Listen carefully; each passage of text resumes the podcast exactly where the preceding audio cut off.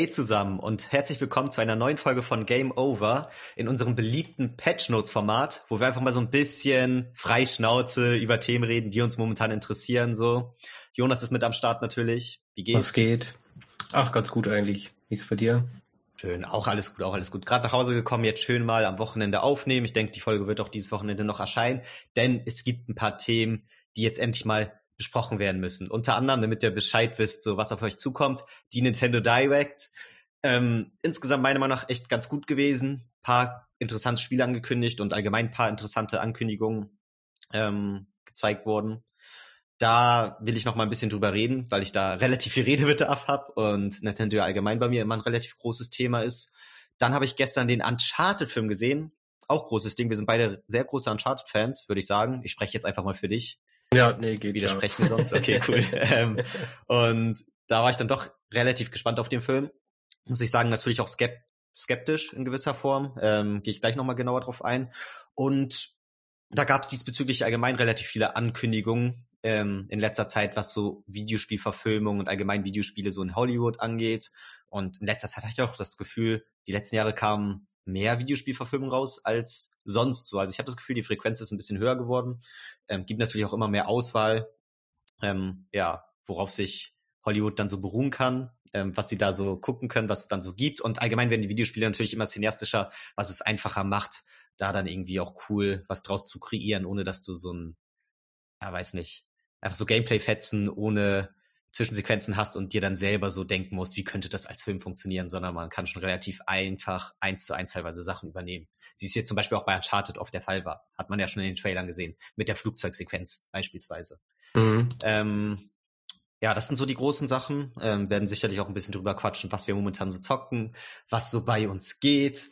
Ähm, ja, einfach ein ganz lockeres Gespräch. Ihr kennt's, Leute, ihr kennt's. Also, womit wollen wir anfangen? Ich würde dir die Wahl überlassen, Jonas. Äh, keine Ahnung, also ich würde sagen, am besten fangen wir einfach an, dass du einmal kurz über den Charted-Film sprichst, weil das ja, das war gestern. Ja. Hast du noch frisch drin und dann können wir damit einsteigen und dann kommen wir später noch zu den äh, Spielen. Finde ich gut, finde ich gut. Du warst ja leider nicht dabei, war ursprünglich auch geplant. Ja. Ähm, aber du wirst ihn dir bestimmt noch angucken, oder? Ja, safe. Hoffe ich. Okay, cool, cool. Ähm, also, ich muss sagen, ich war ursprünglich insofern ein bisschen skeptisch, dass allgemein Videospielverfilmungen natürlich immer so eine Sache sind, gibt jetzt nicht so mega viele richtig gute. Für mich zählt Detektiv Pikachu so zu den besten. Ist ja. natürlich dann noch so ein bisschen vielleicht dieses Fan-Dasein, aber dadurch ist man ja auch eigentlich immer noch kritischer und ich finde, der Film hat es echt ganz gut hinbekommen. Gibt noch ein paar andere nette, aber auch viel Trash. So in letzter Zeit zum Beispiel Monster Hunter, irgendwie letztes oder vorletztes Jahr rausgekommen, fand ich zum Beispiel überhaupt nicht gut. Ähm, so, nur um mal ein Negativbeispiel zu nennen. Und mhm. dann kam jetzt Uncharted, und ich fand erstmal den Ansatz, eine jüngere Nathan Drake-Geschichte zu erzählen, beziehungsweise so sein Ursprung, wie ist er, also noch bevor er Sully kennengelernt hat und so, fand ich irgendwo einen netten Ansatz. Dementsprechend fand ich Tom Holland für die Rolle auch cool und habe mich damit angefreundet. Mark Wahlberg dachte ich so, ja, okay, als Sully kann man machen, wenn man es richtig umsetzt, kann das schon irgendwo funktionieren. Fand ich dann aber auch in den Trailern dann direkt erstmal so ein bisschen abstoßend, dass er nicht mal einen Schnurrbart hatte, so weißt du? Ich dachte halt, ja, der sieht einfach aus wie Mark Wahlberg. Der hat halt null was von Sully so. Die haben es nicht mal versucht. Ähm, das fand ich so ein bisschen schade und dachte ich mir schon so, okay, hm, wissen die überhaupt so, was Uncharted ausmacht? Und das Komische auch an dieser Origin-Story war halt, fand ich immer, dass so erzählt wurde, ja, bla, wir wissen ja, wie Nathan Drake so als Erwachsener ist, aber jetzt zeigen wir so, wie er zu dem Nathan Drake, den wir kennen, geworden ist und wie er Sully kennengelernt hat und so. Und ich dachte mir, Digga, in Uncharted 3 und 4 gab schon richtig viele Flashbacks, die gezeigt haben, wie die sich kennengelernt haben und wie Nathan so als junger Typ drauf war. Und die haben das immer so vermarktet, als würden die jetzt voll die neue Geschichte erzählen, aber ich dachte mir so, an sich weißt du schon das meiste, weißt du? Mhm. Das fand ich immer so ein bisschen komisch. Ähm, also man weiß rein theoretisch schon, wie die sich kennengelernt haben und so. Und dann haben mir die Trailer auch einfach nicht so vom Vibe her gefallen. Ich dachte so, ah, jetzt vielleicht doch so ein generischer scheiß Actionfilm. Ich habe so ein paar Interviewausschnitte von Tom Holland mitbekommen, wo er so meinte, ja, ihm war es wichtig, dass er Nate gut darstellt, dass er irgendwie, dass die Muskeln in der Kamera auch immer gut präsent am Start sind, weil er halt so einen Actionhelden spielt und er ja jetzt nicht will, dass das in manchen Szenen dann schlecht rüberkommt und der Nate, den wir aus den Videospielen kennen, nicht für die Fans so rüberkommt, wie er rüberkommen sollte. Und ich dachte mir immer so, hm, ja, ist aber eigentlich nicht so das, was ich mit Nate assoziiere, dass er so ein krasser, heftiger Actionheld ist, sondern das war eher auch so diese Chemie zwischen Sully und dieser Humor, aber dann auch einfach dieses Abenteuertum, was dann so erzählt wird in den Filmen, äh, beziehungsweise in den Spielen, nicht in den Filmen. Spiele sind sehr cineastisch, kommen teilweise fast rüber wie Filme. Ja. Ähm, ja, und das war mir eher so wichtig. Und dann dachte ich immer so, okay, liegen Sie oder legen Sie vielleicht so Wert auf die falschen Dinge? Naja, egal, wie gesagt, ihr habt mittlerweile mitbekommen, ich war ein bisschen skeptisch. Hab den Film dann aber gestern gesehen und ich bin doch echt positiv überrascht, muss ich sagen, weil der mir echt Spaß gemacht hat. Ähm, schwer jetzt so zusammenzufassen. Also ich finde einfach, der hat eine, einen schönen Humor, der hat doch irgendwie diese, ja weiß nicht, ich will nicht sagen Chemie zwischen Sully und Nate, weil ich finde, das hat der Film nicht so mega gut hinbekommen. Ähm, musste ich mich auch immer wieder hinterfragen, okay, wie war das nochmal in den Spielen? Weil es ist, wie gesagt, diese Kennenlerngeschichte. Natürlich haben sie noch nicht so mega diese Chemie, weißt du? Also von Anfang an, wenn die sich kennenlernen, sind sie natürlich jetzt nicht so wie Vater und Sohn oder sowas. Ja, klar. Ähm, das entwickelt sich natürlich erst so. Dementsprechend verstehe ich das auch so ein bisschen. Und so zum Ende hin des Films hast du dann auch so ein bisschen das Gefühl, okay, du hast Bock auf einen zweiten Teil, wo wo es schon ein bisschen mehr gesettelt ist. Also das habe ich zumindest persönlich so. Aber jetzt so in dem Film muss ich halt sagen, ist für mich dieser Nate Sully Vibe noch nicht so krass aufgekommen. Ähm, wie gesagt, vielleicht weil es auch so diese äh, Kennenlerngeschichte war. Aber abseits davon hat es irgendwie trotzdem ganz guten Humor. Ich fand, Nate hat immer wieder ganz gute Sprüche rausgehauen, wie ich es auch aus den Spielen kenne. So ein bisschen dieses frei Schnauze, auch mal so in so einer Action-Sequenz mal einen Spruch rausfeuern so. Und irgendwie mag ich Tom Holland doch einfach als Schauspieler, dass ich den gerne so zugucke, so weißt du? Das so ähnlich wie zum Beispiel bei Will Smith hatte ich das früher auch. Wenn er einen Film rausgebracht hat, hatte ich irgendwie einfach mehr Bock auf einen Film, weil ich Will Smith einen coolen Schauspieler fand. Manche haben das ja so, dass auch Schauspieler ausmachen können, wie sehr ein Film Spaß macht, so ein bisschen im Ansatz. Weißt du? Kennst du das? Ja, safe. Ja. Jeder ja sowas, also keine Ahnung. Ich glaube, eins der besten Beispiele ist immer noch sowas wie das Duo von äh, Terence Hill und Bud Spencer, wo man ja eigentlich jetzt mhm. nicht sagen kann, dass die Filme jetzt irgendwas krasses ausgelöst haben oder irgendwie krass geschrieben waren, sondern das waren ja im Endeffekt ein Haufen Filme, die eigentlich sich alle derselben äh, Formel bedient haben und dann im Endeffekt eigentlich nur die beiden Charak Charaktere dargestellt haben. Hm. So. Ja, und das ja. ist halt damit immer das Gleiche. Ja, voll. Man sagt ja auch meistens einfach Bud Spencer, Ter Terence Hill Filme und nie so konkret den ein Film. Sondern irgendwie, natürlich, die sind auch alle oft relativ ähnlich, aber man assoziiert die Filme mehr mit den Schauspielern als mit den Filmgeschichten und so an sich. Ja. Ja, nee, und dementsprechend ähm, hat mir das zumindest ganz gut gefallen. Und auch allgemein so der Vibe, den der Film halt so übermittelt hat. Weil das war für mich das Wichtige, dass ich so ein bisschen Uncharted-Vibe spüren will. Und das hat der Film halt geschafft. Es gab immer wieder Set-Pieces und Action-Sequenzen, wo ich dachte, ja, schon, das ist schon Uncharted. Und ich finde, die haben auch ganz geil diese Mischung hinbekommen zwischen Action und Rätseln. Es gibt eine echt ganz coole Rätselpassage zwischenzeitlich im Film. Ähm, ja, wo sie dann erstmal so, ja, ich will es jetzt nicht ich will jetzt nicht zu viel erzählen, aber es ist so dieses typische Uncharted-Ding. Okay, zuerst soll da der Schatz sein, dann ähm, hast du echt Rätsel auf Rätsel auf Rätsel, immer, das Rätsel wird immer ein bisschen größer. Dann merken sie am Ende so, okay, das war jetzt nur der erste Step zum eigentlichen Ort des Schatzes und so weiter und so fort. Und irgendwie hat das ganz gut funktioniert, fand ich. Also, ähm, es war halt echt dieser Uncharted-Vibe. Und im Endeffekt ist der Film ja, ist es ein bisschen strange, dass er eine Origin-Geschichte erzählt, aber viele ja Story-Elemente aus dem vierten Teil hat, weil ja auch der Bruder von Nate eine Rolle spielt und immer wieder erwähnt wird. Den kennt man ja erst seit dem vierten Teil. Vorher war ja gar nicht bekannt, dass er überhaupt einen Bruder hat, ja. meines Wissens nach. Deswegen habe ich da immer diese Verbindung zum vierten Teil. Dann gibt's aber auch diese Flugzeugsequenz halt aus dem dritten Teil. Verstehe ich auch so ein bisschen, dass sie so sagen, okay, wir wollen für die Fans Sequenzen aus den Spielen irgendwie auf die große Leinwand bringen ähm, und suchen uns irgendwie selber so Aspekte aus aus den Spielen, wie wir cool eine eigene Geschichte erzählen wollen. Weil das kritisieren, glaube ich, auch manche so. Es ist jetzt keine 1 zu 1 Geschichte von einem der Spiele. Aber das finde ich auch okay, weil die Spiele sind schon, wie gesagt, sehr cineastisch. Du hast da quasi schon einen langen Kinofilm. Die Spiele sind dafür halt auch sehr lang. Ähm, beziehungsweise für Spiele jetzt nicht, aber so im Vergleich zu einem Film.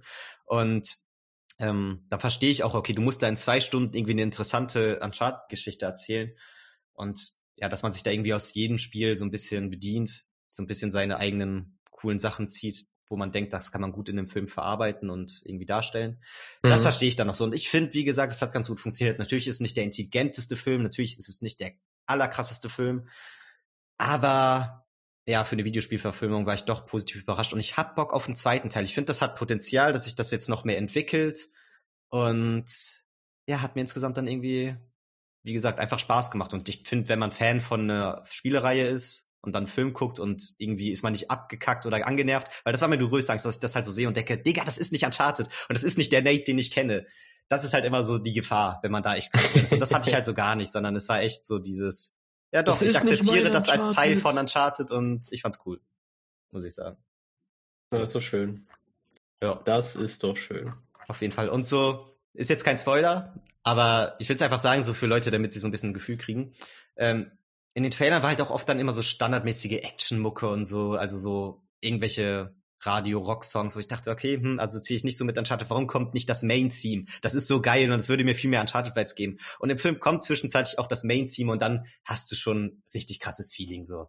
Und ich fand auch die Set-Pieces cool. Auch, äh, also die haben es schon ganz gut hinbekommen. Natürlich hat Uncharted auch sehr viel Potenzial und ich denke, der Film hätte noch mehr Potenzial gehabt, krasse Szenen zu zeigen.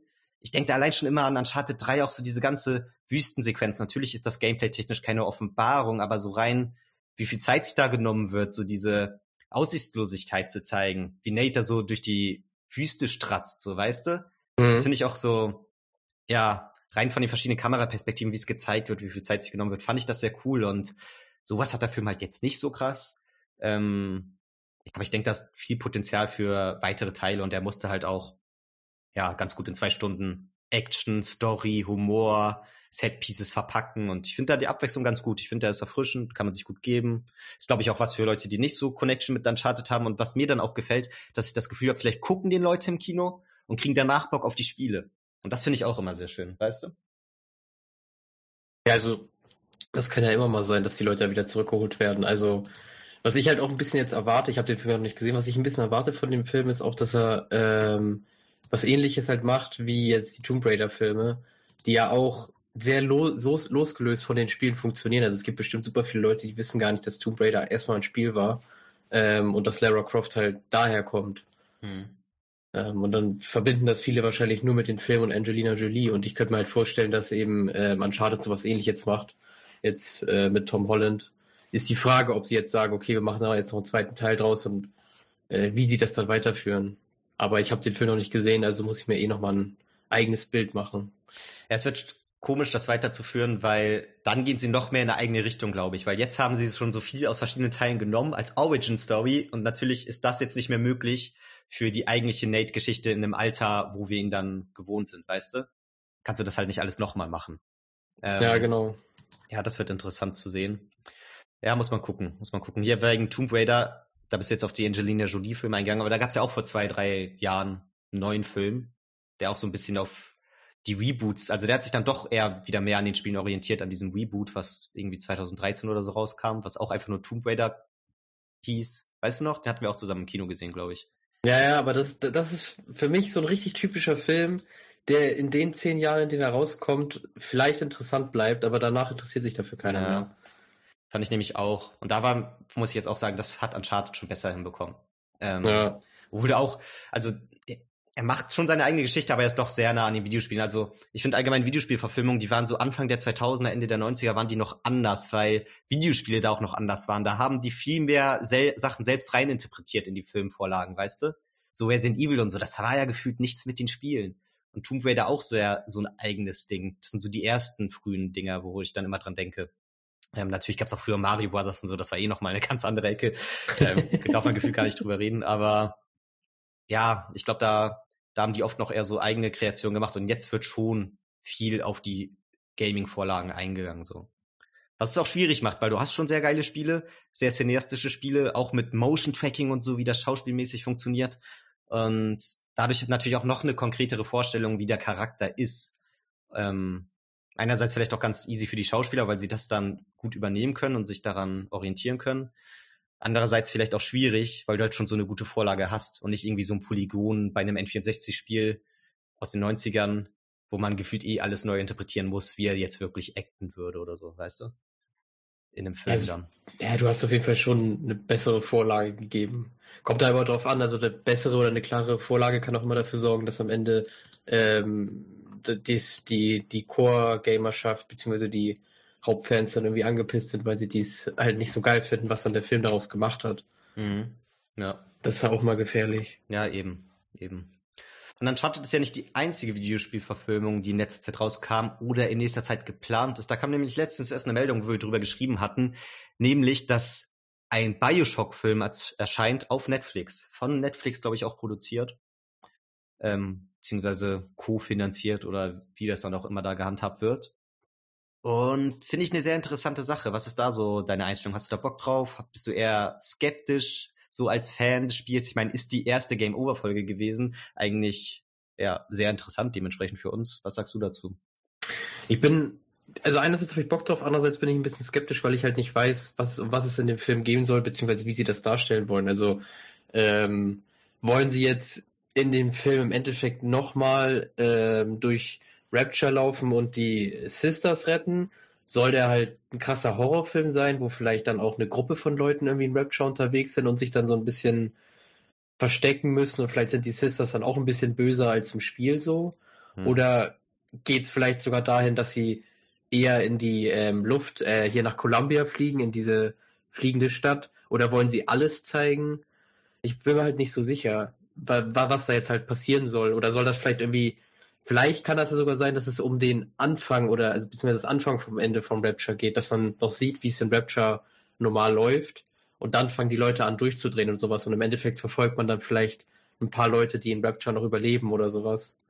Äh, da ist halt viel, viel drin, aber ich bin mir halt absolut unsicher, was halt kommen soll und deswegen weiß ich auch nicht, was ich da jetzt so wirklich erwarten soll und kann. Ja, ich finde halt, dass die Welt wahnsinnig viel Potenzial hat auch für einen coolen Film so. Also ich verstehe schon, wo das herkommt, dass man sagt, okay, Bioshock machen wir einen Film draus. Ich glaube auch, es wird in Rapture bleiben. Ähm, so rein vom Gefühl her, weil wenn man jetzt alles macht und dann irgendwie noch Columbia mit rein und so, dann wäre es, glaube ich, zu viel für einen Film. Das ist dann eher so ein Ding, okay, kommt als Teaser, als Aftercredit ziehen nach dem Film, so von wegen, okay, da könnte der nächste Teil abgehen oder sowas. Ähm, ja, aber ich habe halt auch ein bisschen Angst, weil ich stell mir schon so ein CGI-Feuerwerk vor, wo ich mich dann noch so frage, okay, ist bei so einer Netflix-Produktion, ist das dann, sieht das alles so geil aus oder sieht es eher trashig aus? Und ja, ich weiß auch nicht. Ähm, können mir auch vorstellen, dass sie einfach so ein bisschen die Geschichte des ersten Teils neu interpretieren, beziehungsweise halt so ein bisschen für den Film anpassen. Ja, und dann mal gucken, es kann cool sein, aber ja, da habe ich dann irgendwie doch auch ein bisschen Angst, dass, was heißt Angst? Also wenn der Film dann schlecht ist, dann macht es ja nicht die Spiele schlechter. Deswegen bin ich auch prinzipiell keiner, der was gegen Videospielverfilmung hat, weil ich immer so denke, ich habe eher Bock auf die Chance, dass es cool sein könnte und wenn es halt nicht cool ist, dann ist mir auch egal. So ändert ja nichts an der Gesamtsache oder wie cool ja. Spiele waren. Ähm, ja, deswegen bin ich schon interessiert, aber jetzt auch nicht mega hoffnungsvoll, dass da was Geiles draus entsteht bin auch allgemein kein, kein Fan von Netflix-Filmen, muss ich sagen. Irgendwie finde ich die immer qualitativ dann doch ja, das muss ich auch sagen. als Kinofilme.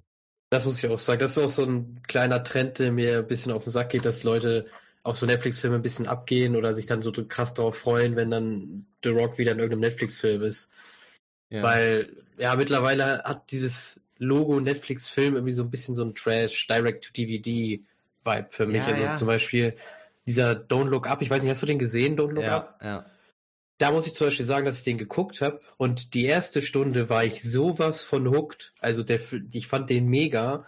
Und auf einmal hat der Film sich irgendwie in sich selbst verloren und die letzten anderthalb Stunden waren richtig anstrengend zu gucken. Und das ist so ein Ding, was ich bei Netflix-Filmen häufig habe, dass die oft eine ziemlich geile Idee haben, so von Anfang, wo du merkst, okay, ist auch ein bisschen out of the box gedacht, da sind mal andere Leute äh, und nicht nur die gleichen Studios, die in Hollywood sowieso alles bestimmen. Hm. Aber teilweise verlieren die sich dann halt in dieser Idee und bringen die nicht zu Ende oder bauen auf dieser Prämisse dann den Film auf und am Ende ist es ein ganz normaler Actionfilm, wo A und B auf sich gegeneinander schießen und dann endet das in einer epischen Schlacht und bla bla. Jeder weiß, was am Ende passiert. Ja. Ähm, und das, ja, deswegen bin ich äh, echt auch nicht mehr so ein Film, äh, Fan von Netflix-Filmen. Und ich habe auch oft also, das Gefühl, und habe ich glaube ich auch schon ähm, gehört bei meiner Recherche, so dass es wohl der Fall sein soll, dass die, die halt immer so produzieren, dass sie wissen, dass chillen Leute auf der Couch und die gucken vielleicht nebenbei auch mal aufs Handy und die Filme sind extra so produziert, dass du da nicht durchgehend aufpassen musst, sondern dass es nicht so schlimm ist, wenn du auch mal fünf Minuten zwischenzeitlich auf Klo bist, ähm, ja, und dein Freund keinen Bock hat, auf Pause zu drücken oder so, weißt du? Also die sind halt so typische Couchfilme und ich finde irgendwie im Kino ist nochmal ein anderer Vibe, da bist du noch mehr focused auf dem Film und die wissen das in diesen Produktionen, dass es halt kein Kinofilm ist, sondern ein Film, der im Wohnzimmer konsumiert wird. So. Ja, aber finde ich dann einen scheiß Anspruch. Ja, finde ich auch, aber ich, ja, so soll es wohl irgendwo sein. Ich, ich weiß auch nicht. Ähm, was wollte ich noch dazu sagen? Ah, jetzt habe ich es voll vergessen. Egal. Auf jeden Fall Netflix-Filme so eine Sache für sich. Hm. Ja, also mal gucken, wie es mit Bioshock weitergeht. Und noch eine interessante Sache, die in Zukunft ansteht, ist die Last of Us-Serie, die, glaube ich, von HBO produziert wird, wenn ich mich nicht täusche. Also schon ein relativ großes Ding, auch mit relativ viel Budget dahinter. Ähm, ich weiß gerade nicht mehr, wie der Schauspieler heißt. Pedro Pascal? Ja. Ja, genau, der auch Mando spielt in Mandalorian zum Beispiel. Ja. Genau. Ähm, der spielt ja Joel. Und wer Ellie spielt, weiß ich gerade gar nicht, leider. Keine Ahnung. Aber ja, auch so eine interessante Sache, die aber auch echt schwierig sein wird, da das Niveau hochzuhalten, weil du hast so eine geil erzählte Geschichte in Last of Us. Also meiner Meinung nach die ja, beste Geschichte, die so in Videospielen erzählt wurde, meiner Meinung nach über beide Teile hinweg. Ja, und natürlich ist es irgendwie eine geile Vorlage, wo du in der Serie viel mitmachen kannst, aber du hast es halt auch schon fast in Perfektion so ausgeführt. Und alles, was dich dann so in der Serie stört, was bisschen anders ist, kann halt auch direkt richtig auf die Nerven gehen, ne? Muss man dann gucken, ob es dann irgendwie wieder dieser geile Zusatz ist, wo man denkt, geil, das jetzt nochmal als Serie erleben, oder wo man dann so denkt, ja, warum eigentlich als Serie, wenn ich das schon so perfekt als Spiel habe, so muss man dann auch sehen. Aber finde ich auch sehr interessant, so weil ja passt ja eigentlich perfekt. Also bei Last of Us dachte, glaube ich, jeder so, ähm, ist eigentlich eine perfekte Vorlage für eine Serie oder einen Film. Ja, also ich muss sagen, es gibt einen Timeframe, den man ganz gut erzählen kann. Also den Timeframe halt zwischen dem ersten und dem zweiten Spiel. Aber sonst äh, muss man halt ein bisschen gucken. Es ist immer schwierig, wenn du halt eine Geschichte erzählst, wo das Ende schon erzählt wurde. Hm. Ja. Müssen wir gucken. Aber wie gesagt, ähm, der, der, die Zeit halt zwischen dem ersten und dem zweiten Teil, wo sie halt sich in diesem Dorf einleben und dann da bestimmt auch ein bisschen was erlebt haben, so an Stories, das kann man bestimmt ganz gut erzählen. Ja, aber ich glaube nicht, dass sie für die Fans jetzt irgendwie so eine Lücke schließen zwischen den Teilen, sondern dass sie schon einfach sagen, okay, der erste Teil war so cool, machen wir den nochmal als Serie. Ich glaube schon eher, dass es in so eine Richtung geht. Ja, okay, dann ist aber langweilig. Also dann verlieren die mich, glaube ich, auch. Ja. Ja, verstehe ich. Verstehe ich. Also da wäre ich dann so, da wäre ich sogar wirklich, glaube ich, eher sagen, okay, dann ziehe ich mir lieber den ersten Teil nochmal ähm, rein auf der Playstation als das halt nochmal zu gucken, weil dann habe ich halt das wirkliche Feeling und im Endeffekt würde ich halt immer sagen, ich bin halt dann selber schuld, wenn ich da rumsitze und rummäkel, öh, das Spiel war viel geiler. Warum gucke ich mir jetzt die Serie an? Ja, dann guck dir doch nicht die Serie an und spiel das Spiel. Ja. Ist halt auch immer die Frage, für wen wird die Serie produziert? Für Leute, die die Games gezockt haben und Bock haben, das nochmal als Serie zu sehen und dann auch immer so mit Fanservice zugeklatscht werden? Oder für Leute, die die Games nicht zocken und allgemein nicht so Gamer sind, aber trotzdem Interesse an der Story haben könnten? Und vielleicht sollen ja, die auch abgeholt werden, das weiß man halt nicht. Wie ist denn das? Wie haben die das denn bei The Witcher gemacht? Ich habe Witcher nie gesehen. Äh, haben die sich da eher darauf irgendwie ja, verlassen, die, die Core-Leute ranzuholen oder haben sie das auch eher für breites Publikum gemacht? Weißt du das? Nee, weiß tatsächlich nicht. Ich glaube, es funktioniert bei beiden ganz gut. Aber Witcher ist ja auch allgemein so ein Ding, dass man jetzt immer so ein auf den sagt, Serie zu einem Videospiel. Aber ich glaube, das orientiert sich auch ganz viel an den Büchern, worauf mhm. sich schon die Spiele orientiert haben. Und deswegen ist es jetzt so ein komisches Zwischending, dass man, glaube ich, ja, Last of Us ist auch ein Comic, oder? Last of Us ist doch auch ein Comic. Ich glaube nicht. Ach so. Ich glaube, wenn er vielleicht im Nachhinein nochmal so oder gleichzeitig noch so von Naughty Dog erstellt. Aber keine Ahnung. Vielleicht haben die so eine Vorlage, weiß ich nicht. Guckst du gerade? Ja, ich google mal. Okay. Hm. Ja, ist interessant, interessant einfach. Mario, hier, der Super Mario Film kommt ja auch dieses Jahr. Also ein neuer Super Mario Film, diesmal 3D animiert von Illumination. Hatten wir, glaube ich, auch schon mal einen Podcast, wo ich dann so ein bisschen den Cast durchgegangen bin in Amerika. Ähm, kommt, glaube ich, diesen Dezember ist auch so ein Ding, wo ich gespannt drauf bin und wo ich mir vorstellen könnte, dass bei auf der nächsten Nintendo Direct vielleicht mal der erste Trailer rausgehauen wird. Ähm, bin ich auch sehr gespannt, inwiefern sie da ja den Humor mit reinbringen. Ähm, ja, weil ja auch viele, so ein Seth Rogen als Donkey Kong hey, frage ich mich so, okay, macht er dann irgendwie so ein Gras-Joke im, innerhalb des Films so oder ist das zu much für Nintendo? Also ich frage mich so, wie weit die da gehen, weil ich finde Mario allgemein von der Story her in den Games kann es halt auch schnell mal ein bisschen langweilig sein, weil sie halt immer so sagen wollen, okay, Mario muss so der perfekte Typ sein, der darf keine Ecken und Kanten haben. Nervt mich immer manchmal so ein bisschen, aber ich hoffe, dass sie da Illumination im Film relativ viel Freiheit geben, weil so ein Luigi zum Beispiel fand ich immer cooler, weil im Verhältnis zu Mario hat der wenigstens in Luigi's Mansion Angst, so. Der hat wenigstens die Emotionen, so. Mario ist einfach nur eine leere Schale ohne irgendeinen scheiß Charakter, so. Ich, ich feiere den so als Charakter gar nicht so krass, muss ich sagen. Ich finde den irgendwie dann doch ein bisschen langweilig. Ich meine, wer spielt bei Mario Kart Mario? Langweiler. Ja, das ja, muss mal gesagt sein. Ja, Mario hat sowas ähnliches wie Superman. Also, das sind die, also Superman ist halt der Superheld und Mario ist halt der Videospielcharakter oder der Videospiel-Superheld so. Aber die haben beide eine super, super leere Hülle. Also sehr emotionslos ähm, und halt einfach zu perfekt. Und super wenige Leute würden halt auch, also ich glaube wirklich, dass wenige Leute Mario als ihren Lieblingsvideospielhelden nennen würden. Genauso wie ja wenige Leute halt immer Superman nennen als ihren Lieblings-Superhelden. Ja. Ich vergleiche es auch immer so ein bisschen mit Mickey Mouse, wo Mickey Mouse mhm. früher echt noch ganz cool war und ja auch in den ganzen Shortfilmen und so und Comics dann auch manchmal so dieser Freche war und auch ein bisschen Scheiße gebaut hat. Aber später haben sie das oder die Rolle dann eher so Donald gegeben und Mickey war einfach nur noch so dieses Maskottchen, der halt langweilig ist, weil halt dieses Maskottchen sein soll und nicht irgendwie zu viele Ecken und Kanten haben darf. Kam mir zumindest so vor in so neuen Sachen, in denen Mickey Mouse vorkam. So. Deswegen fand ich auch ganz geil, wie er in Kingdom Hearts umgesetzt war, dass er da einfach so eine geile Kutte hat und ein goldenes Schlüsselschwert. Dachte ich so, okay, heftig, dass Disney das noch zulässt, dass Mickey Mouse auch cool sein darf. Ja, das, das fand ich ja auch so interessant, dass äh, Mario dann halt bei Super Smash dabei ist, äh, insgesamt, weil er da ja auch kaputt gemacht werden kann. ja, ja. So. Alter, sie lassen Mario verprügeln, wie kann das sein? Ja, was ist da los? Hast du was zu Last of Us Comic gefunden? Äh, ich habe gegoogelt und das, habt da gar nichts zu gefunden. Also wahrscheinlich ist das da wirklich nachher rausgekommen. Die, ich habe einen Artikel gefunden über die Spielkonzeption und das ist wohl irgendwie die Idee ist entstanden, ähm, weil es im Endeffekt durch so eine Naturdoku oder sowas haben die Entwickler sich das angeguckt und es gibt halt so einen Pilz, der Ameisen befällt und die dann halt so ein bisschen willenlos durch die Gegend laufen lässt. Ah, also wirklich so zombie-mäßig und dadurch sind die dann halt auf die Idee mit den Pilzzombies gekommen. Cool. Ja, fand ich auch immer ganz nice. Ich fand die Verbindung immer ganz cool, wo ich so dachte, ja, also ist natürlich, was heißt realistisch, aber irgendwie fand ich immer, es war eine coole Vorstellung, wo du irgendwie den das abgekauft hast. Dass das so rein theoretisch in einer alternativen Welt so passieren könnte.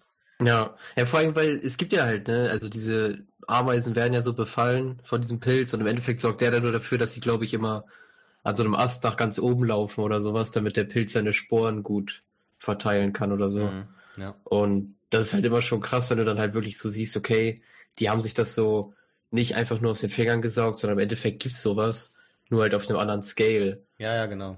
Und die Frage ist dann halt, ne, wie weit ist dieser Pilz davon weg, wie viele Entwicklungsstufen ist der Pilz davon weg, sich halt dann auf den Menschen zu verbreiten. So, also ich glaube, du kannst halt auch mal ziemlich gut wieder mit so einer realen Angst der Leute spielen, wenn ja. sie sich damit weit genug auseinandersetzen.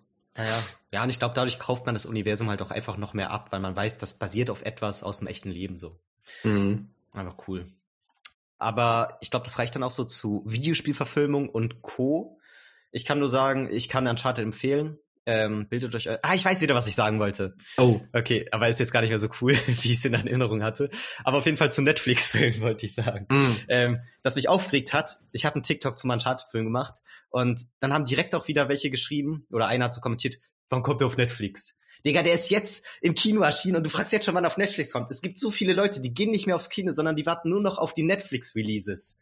Und die, die wissen gar nicht mehr, dieses Feeling ins Kino zu gehen, sondern die denken einfach so, okay, ich habe mein Netflix-Abo, ich gucke einfach alles, wenn es auf Netflix kommt und wenn ich drei Jahre warten muss. Das finde ich manchmal so schade, die Einstellung, weil Kino gehen einfach geil ist und so viele Leute durch diese Überdrüssung von Streaming halt einfach nur noch diese Couch-Gucker sind. Und das fand ich schade. Das wollte ich nochmal sagen.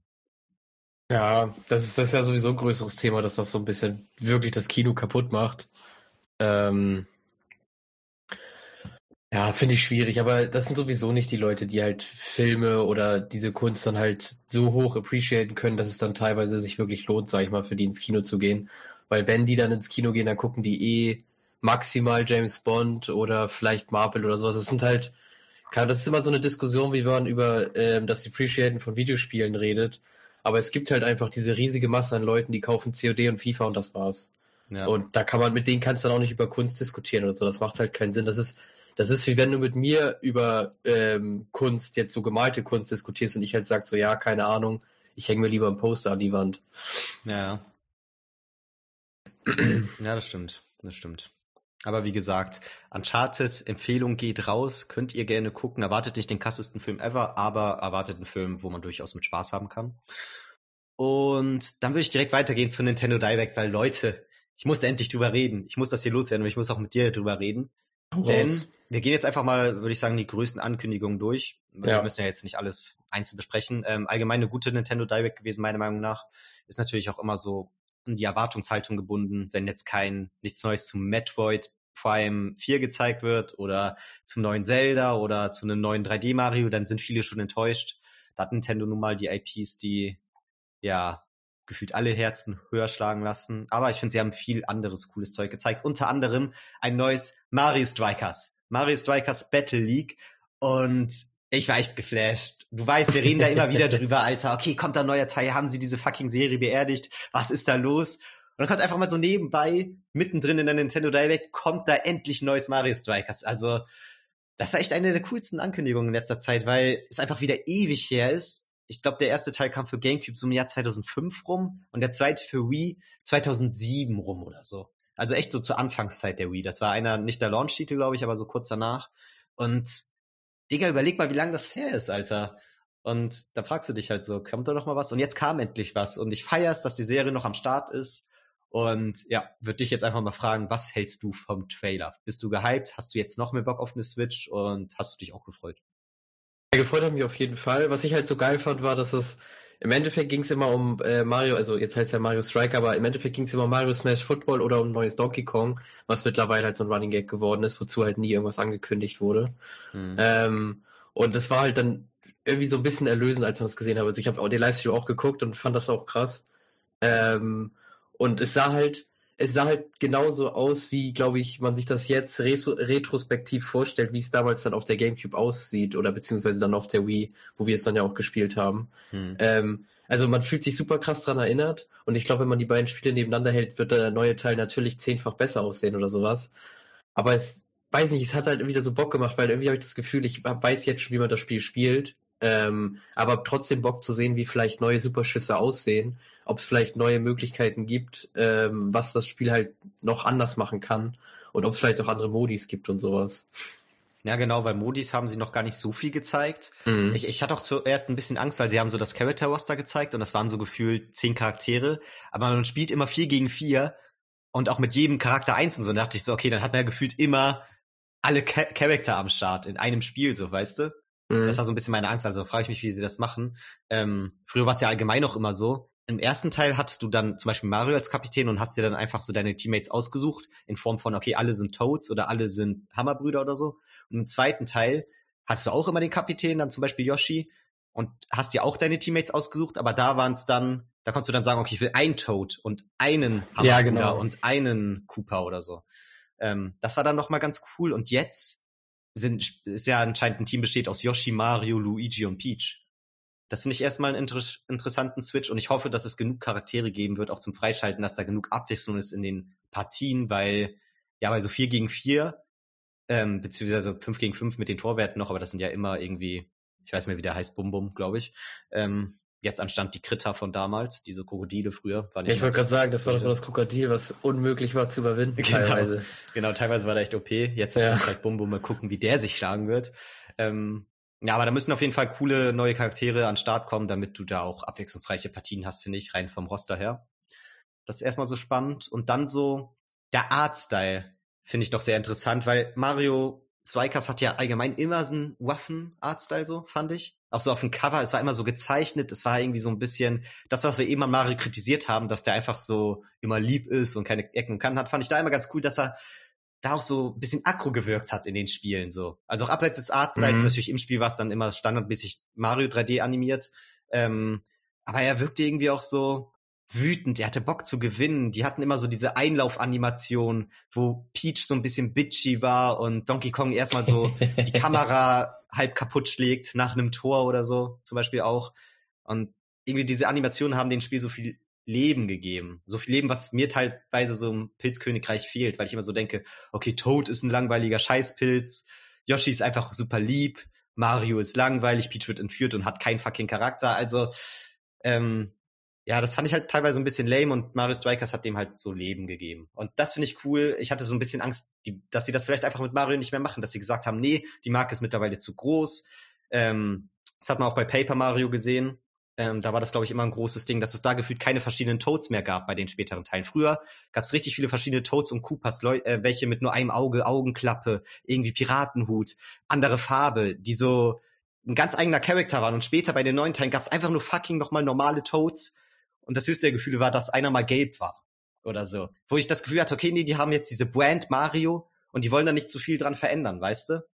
Weil das einfach so deren Brand jetzt ist und das so deren Marketing-Taktik ist. Und da finde ich jetzt cool, dass das jetzt anscheinend wieder ein bisschen waffer wird. Die haben jetzt noch mal so ein bisschen ihren eigenen Artstyle, dass in den Superschüssen das zu diesen Special-Cover-mäßigen Artstyle wird, ähm, wie auf dem, ja, wie gesagt, so ein bisschen gezeichnet, so ein bisschen Cell-Shading, wo ich zuerst dachte, okay, bisschen ungewohnt, wirkt bisschen strange, aber so, ich habe mir den Trailer zwei, dreimal angeguckt und hab's dann direkt so lieben gelernt. Also ich finde, das sieht schon sehr cool aus, muss ich sagen. Ich weiß nicht, wie findest du den? Ich fand das auch mega witzig. Also es passt halt super zum Spiel. Ja. Dann haben sie noch mal jetzt so noch als neuen Aspekt, dass ähm, ja man auch die Ausrüstung wechseln kann. Also es gibt wohl auch zu normal aussehende Trikots, aber so die Standard-Outfits sind dann doch so ein bisschen, dass sie auch so Metallrüstung haben und so, was natürlich zu diesem Waffen-Look beiträgt, meiner Meinung nach. Und ja, ich habe allgemein einfach Bock. Ich finde auch cool, auch eine wichtige Verbesserung meiner Meinung nach im ersten Teil, weswegen der mir auch besser gefällt. Da hat ein Superschuss zwei Tore gegeben. Mhm. Und es war auch in einem gleichwertigen Spiel war es auch richtig schwer, Superschüsse einzusetzen, weil du doch meistens vorweg gegrätscht wirst. Da musstest du, wenn du mit Items gespielt hast, meistens die Items taktisch benutzen. Und im Wii-Teil war es so, dass du immer so ein Minigame hattest, wo dann acht Schüsse gleichzeitig aufs Tor kommen und dann ja. der eine mit dem Cursor die Bälle abwehren muss. Und das heißt, wenn er das alles verkackt, meistens verkackt er nicht alles, man kann auch gut, auf einem guten Level kann man eigentlich oft alles halten, aber ähm, wenn man es halt verkackt, dann kann man da acht Tore auf einmal machen. Das war mir einfach too much. Da dachte ich so, okay, ihr habt's übertrieben, Leute. Ähm, ja, da finde ich jetzt cool, weil man jetzt gesehen hat, Superschüsse sind anscheinend wieder zwei Tore. Und ja, finde ich eine gute Verbesserung. Ich habe das Gefühl, die haben jetzt, glaube ich, Kritik aus beiden ersten Teilen so genommen und machen da jetzt ein gutes Zwischending draus so. Aber ich weiß auch, was du meinst. Ich fand jetzt auch nicht, dass man das Spiel gesehen hat und so merkt, das sind jetzt zwei, drei Konsolengenerationen dazwischen. Natürlich liegt das so an der mhm. Erinnerung und wie das Spiel jetzt in den Gedanken besser aussieht, als es war. Aber ja, ist halt einfach so standardmäßige Mario-Optik. Funktioniert, aber ist jetzt keine Offenbarung so. Und mal gucken. Ja. Ich, ich bin gespannt. Ich hoffe, die haben da auch ein bisschen storymäßig was hinter. Im Trailer wurde viel online gezeigt, so, okay, du kannst deine eigenen Clubs erstellen, so finde ich erstmal cool.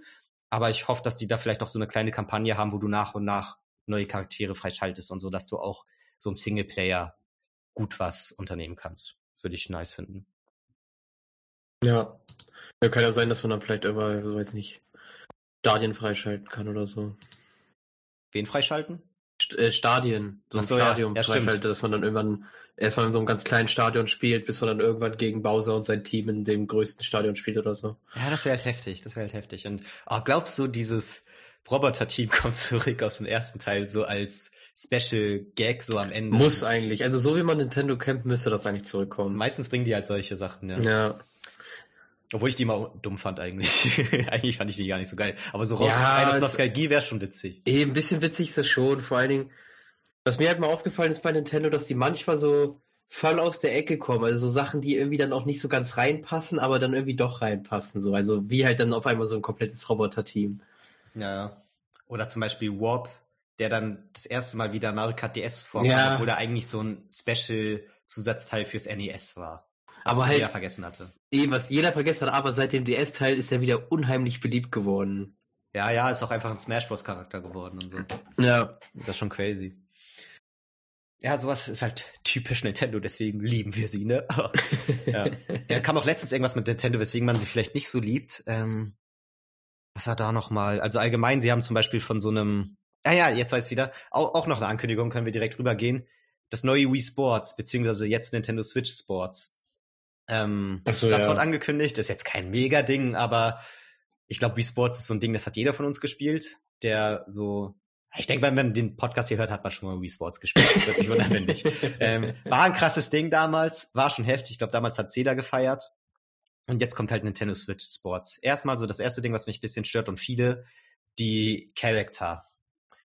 Also ich weiß nicht, ich finde, die müssen ja nicht die Mies jetzt die nächsten 20 Jahre durchziehen. Ich finde, die Mies hatten was, hatten einen gewissen Charme. Und man kann die ja jetzt auch einsetzen, hat man dann später gesehen. Man kann sich so Mie-Masken aufsetzen und sieht so aus, als hättest du Mies, aber die haben jetzt schon eine neue Grundcharakter-Optik erstellt. Und die ist jetzt nicht hässlich, aber die gibt mir nicht so diese Nintendo-Vibes. Ich finde, das wirkt so ein bisschen Third-Party-mäßig, wie die aussehen. Ich fand die auch komisch. Ja. Also ich, ich, muss sagen, ich habe die jetzt gerade nicht mehr vor Augen, aber ich weiß noch, dass ich die merkwürdig fand. Ja, das finde ich erstmal ein bisschen schade. Und dann noch, prinzipiell erstmal eine coole Sache, aber Leute, ich glaube, also ich finde, es ist ein bisschen wenig Content. Weil natürlich im Vergleich zum ersten Wii Sports ist es mehr. Sie haben drei ähm, Disziplinen von damals wieder rausgeholt. Bowling, Tennis, glaube ich, und dieses dieser Kampfsport da, beziehungsweise mit so Schwert. Ich weiß nicht, wie. Weiß Ach so, das, das war diesen, wo man sich so runterstößt. Ja, ne, ja, das war aus ja. Sports Resort. Genau. Ähm, und jetzt gibt's neue Disziplinen Fußball, was ich fand, sah ganz cool aus. Ähm, weil du so ein richtig großes Feld hast und einen großen Ball. Und irgendwie fand ich es sah witzig aus. Ist halt die Frage, wie du dich da bewegst, ob das so ein Scheiß ist, wo du, wo sich der Charakter automatisch bewegt, wie es oft bei Wii Sports war und an sich kannst du nur schießen. Dann würde ich es mhm. kacke finden. Aber wenn es irgendwie so ein cooles Zwischending ist und so ein bisschen Rocket League Vibes gibt, ähm, in etwas anderer Form, dann würde ich es nice finden. Das fand ich prinzipiell erstmal interessant. Und dann, was ich noch schade fand, war, die anderen beiden neuen Sportarten sind Badminton und Volleyball. Und irgendwie denke ich mir so, also du hast schon Tennis, dann hast du Badminton, dann hast du Volleyball und natürlich sind das grundlegend schon andere Sportarten, aber so rein, was du mit einem Switch-Controller, mit einem Joy-Con machen kannst, ist gerade bei Badminton und Tennis, weiß ich nicht, ob der Unterschied so krass ist, weil im Endeffekt schwingst du einfach deinen fucking Controller. Da hast du das ja nicht so krass wie im echten Leben, dass die Technik mega wichtig ist. Sondern es ist einfach nur eine fucking Schwungbewegung. Das finde ich so ein bisschen schade, dass dann doch so viele ähnliche Sachen am Start sind. Weißt du? Äh, ja, das muss ich auch sagen, das fand ich äh, insgesamt ein bisschen lame. Also was sie, wie, wie sie das, ähm, welche Sportarten sie angekündigt haben, fand ich halt ein bisschen lame. So, das waren irgendwie, ich habe das Gefühl, das waren irgendwie so wenig, obwohl das glaube ich nicht unbedingt viel. Waren das weniger als beim normalen Wii Sports? Nee, oder? Es waren schon mehr. Waren es mehr sogar? Okay. Golf Aber, kommt noch als ähm, Gratis-Update, haben sie Ja, genau, gesagt. Golf kommt noch, genau. Stimmt. Aber ich muss, also irgendwie, ich habe das Gefühl, dass das wenig Content ist, obwohl es vielleicht dann sogar mehr Sportarten sind. Irgendwie habe ich das Gefühl, dass es wenig Content ist. Ist es auch, ähm, ist es ähm, auch. Wahrscheinlich, wahrscheinlich liegt es daran, was du gerade gesagt hast, dass halt sich die Spiele super gleich anfühlen werden und dadurch ist es dann halt egal, ob du dann halt einen Schläger ähm, darum aus der dann Tennisball schlägst oder halt einen Federball schlägst oder so Badmintonball. Mhm. Ja, glaube ich halt. Also man, man, es gibt auch jetzt eine ähm, gratis Demo, beziehungsweise eine Online-Demo, glaube ich, aber nur über einen gewissen Zeitraum, jetzt für vier, fünf Tage, die man wohl zocken kann. Ich glaube, die gibt's ab jetzt oder ab nächster Woche, bin mir gerade nicht sicher. Auf jeden Fall ist das erstmal so ein nettes Ding, kann man sich dann ausprobieren, kann man dann ja gucken, ob es was für einen ist. Aber da komme ich jetzt auf diese Aktion, die viele von Nintendo halt nicht so cool fanden, dass Nintendo jetzt gesagt hat, sie erlauben nicht, dass Content zu dieser Demo gemacht wird. Also du darfst als Streamer ah. oder als YouTuber halt keine Videos dazu bringen. Dann frage ich mich so, Digga, warum? Entweder steht dir dahinter, schon klar, ich verstehe so ein bisschen die grundlegende Angst, dass man sagt, okay, es ist nur eine Demo, manche Sachen sind so nicht im fertigen Spiel und wenn da was nicht funktioniert oder buggy ist, wollen wir nicht, dass das Spiel schlecht dasteht. Aber ganz ehrlich, Ach, weiß ich nicht. Also das ist doch einfach nur dumm. Und ich finde, das ist auch eher so negatives Marketing, weil erstens fällt oder stößt es negativ auf, dass sie das so bringen. Also die ganzen Streamer werden das dann ja auch, also habe ich so über Twitter gelesen, dass die das erstmal nicht so cool finden, dass das dann eher negativ auf Nintendo zurückfällt. Und du hast einfach allgemein weniger Promotion für das Spiel, weil mittlerweile ist nun mal YouTube und Streaming so der größte Markt so für die Weiterverbreitung von wegen was kommt Neues raus, finde ich. Und dadurch nimmst du das Spiel einfach weniger wahr, als du es sonst wahrnehmen würdest. Und ich finde es einfach eine dumme Aktion. Und das ist so eine dieser Sachen, wo viele halt sagen, dass Nintendo dann doch oft, obwohl sie so ein bisschen diese familienfreundliche Firma darstellen, sie doch oft kundenunfreundlich sind in gewissen Aspekten. Ja, ich finde das auch einfach merkwürdig. Also ich verstehe halt nicht, ähm, wieso du sagst, das darf nicht gezeigt werden, weil, wie du schon meintest, das ist im Endeffekt die wichtigste und die größte Werbung, die du machen kannst für ein Spiel. Und jeder, also wenn du auf, wenn du auf Twitch unterwegs bist und wenn du so unterwegs bist, dass du am Release-Tag dir unbedingt den Stream von dem Spiel angucken möchtest, dann weißt du auch, was ein Beta-Test ist, dann weißt du, was eine Early Access-Version ist und dann weißt du auch, was so eine ähm, Pre-Release-Version ist. Und mhm. dann ist das halt, dann ist den Leuten eigentlich auch klar, was halt so mit Fehlern ist. Also, ähm, wie jetzt zum Beispiel auch mit dem Tech-Test, den es da von MLB The Show gibt jetzt für Nintendo, der darf zum Beispiel auch gestreamt werden. Ähm, da gibt's die einzige Regel, die es da wirklich gibt, ist, dass du eigentlich nur klar machen musst, dass du gerade diesen Tech-Test streamst und nicht das komplette fertige Spiel. Und da sind einige Sachen sowas von nicht fertig. Also es gibt zum Beispiel keine vernünftige Animation, wenn du jetzt einen Homerun schlägst, dass der Ball wirklich hoch fliegt, sondern das sieht ein bisschen komisch aus alles. Bei allen Versionen oder nur bei der Switch? Bei der Tech-Version, bei dem okay. Tech-Test. Da sind einige Sachen noch ein bisschen merkwürdig. Ähm, auf jeden Fall finde ich das halt total merkwürdig, jetzt von Nintendo zu sagen, ja, nee, du darfst eben diese Early Access Version oder diese Pre-Release Version, die ja wahrscheinlich auch so gemarkt ist, nicht zeigen. Also mhm. ich verstehe es einfach nicht, weil das ist auch, das ist so komplett konträr zu dem, was die ganze Industrie jetzt ja eigentlich macht mit diesem immer mehr Early Access und immer mehr den Leuten eigentlich, die Leute als Beta-Tester nutzen. So das, was früher noch alles innerhalb der Firma passiert ist, bevor irgendjemand das außerhalb der Firma das Spiel gesehen hat, passiert ja jetzt meistens immer in irgendwelchen Early Access, so Early Access Versionen oder so, mhm. ähm, dass man sich eigentlich sagt, okay, wenn ich das jetzt einfach so rauswerfe und sage, Leute, ihr könnt euch das downloaden, aber könnt dann nur diesen einen Modus spielen, ähm, hast du trotzdem halt direkt 10.000 Leute, die dann für dich äh, Bug-Reports machen.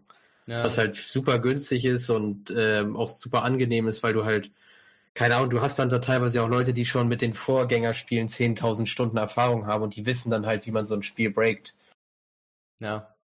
Ja, ich finde auch ein großer Faktor ist, dass ähm, diese Early Access Versionen, beziehungsweise dann noch diese Demos und so, Free Trials, keine Ahnung, dass die halt gratis sind und so viele ja. Leute heutzutage auch einfach echt viel Free-to-Play spielen und sowas dann echt eher Leute ranholt, weil sie dann halt eher angefixt werden, dass sie durch diese Gratis-Komponente erstmal rangeholt werden und dann vielleicht gehuckt werden und sich das Spiel dann wirklich kaufen.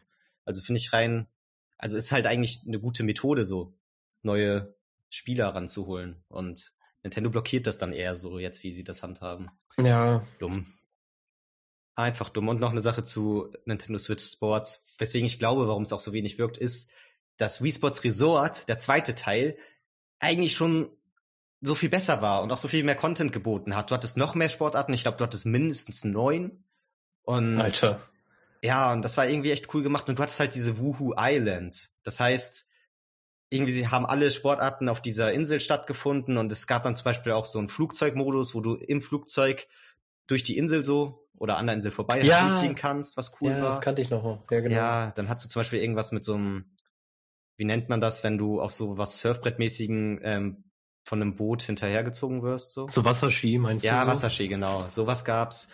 Und ja, keine Ahnung, allgemein alles halt in dieser, äh, so um Wuhu Island herum und halt mit richtig vielen Sportarten. Das war einfach cool.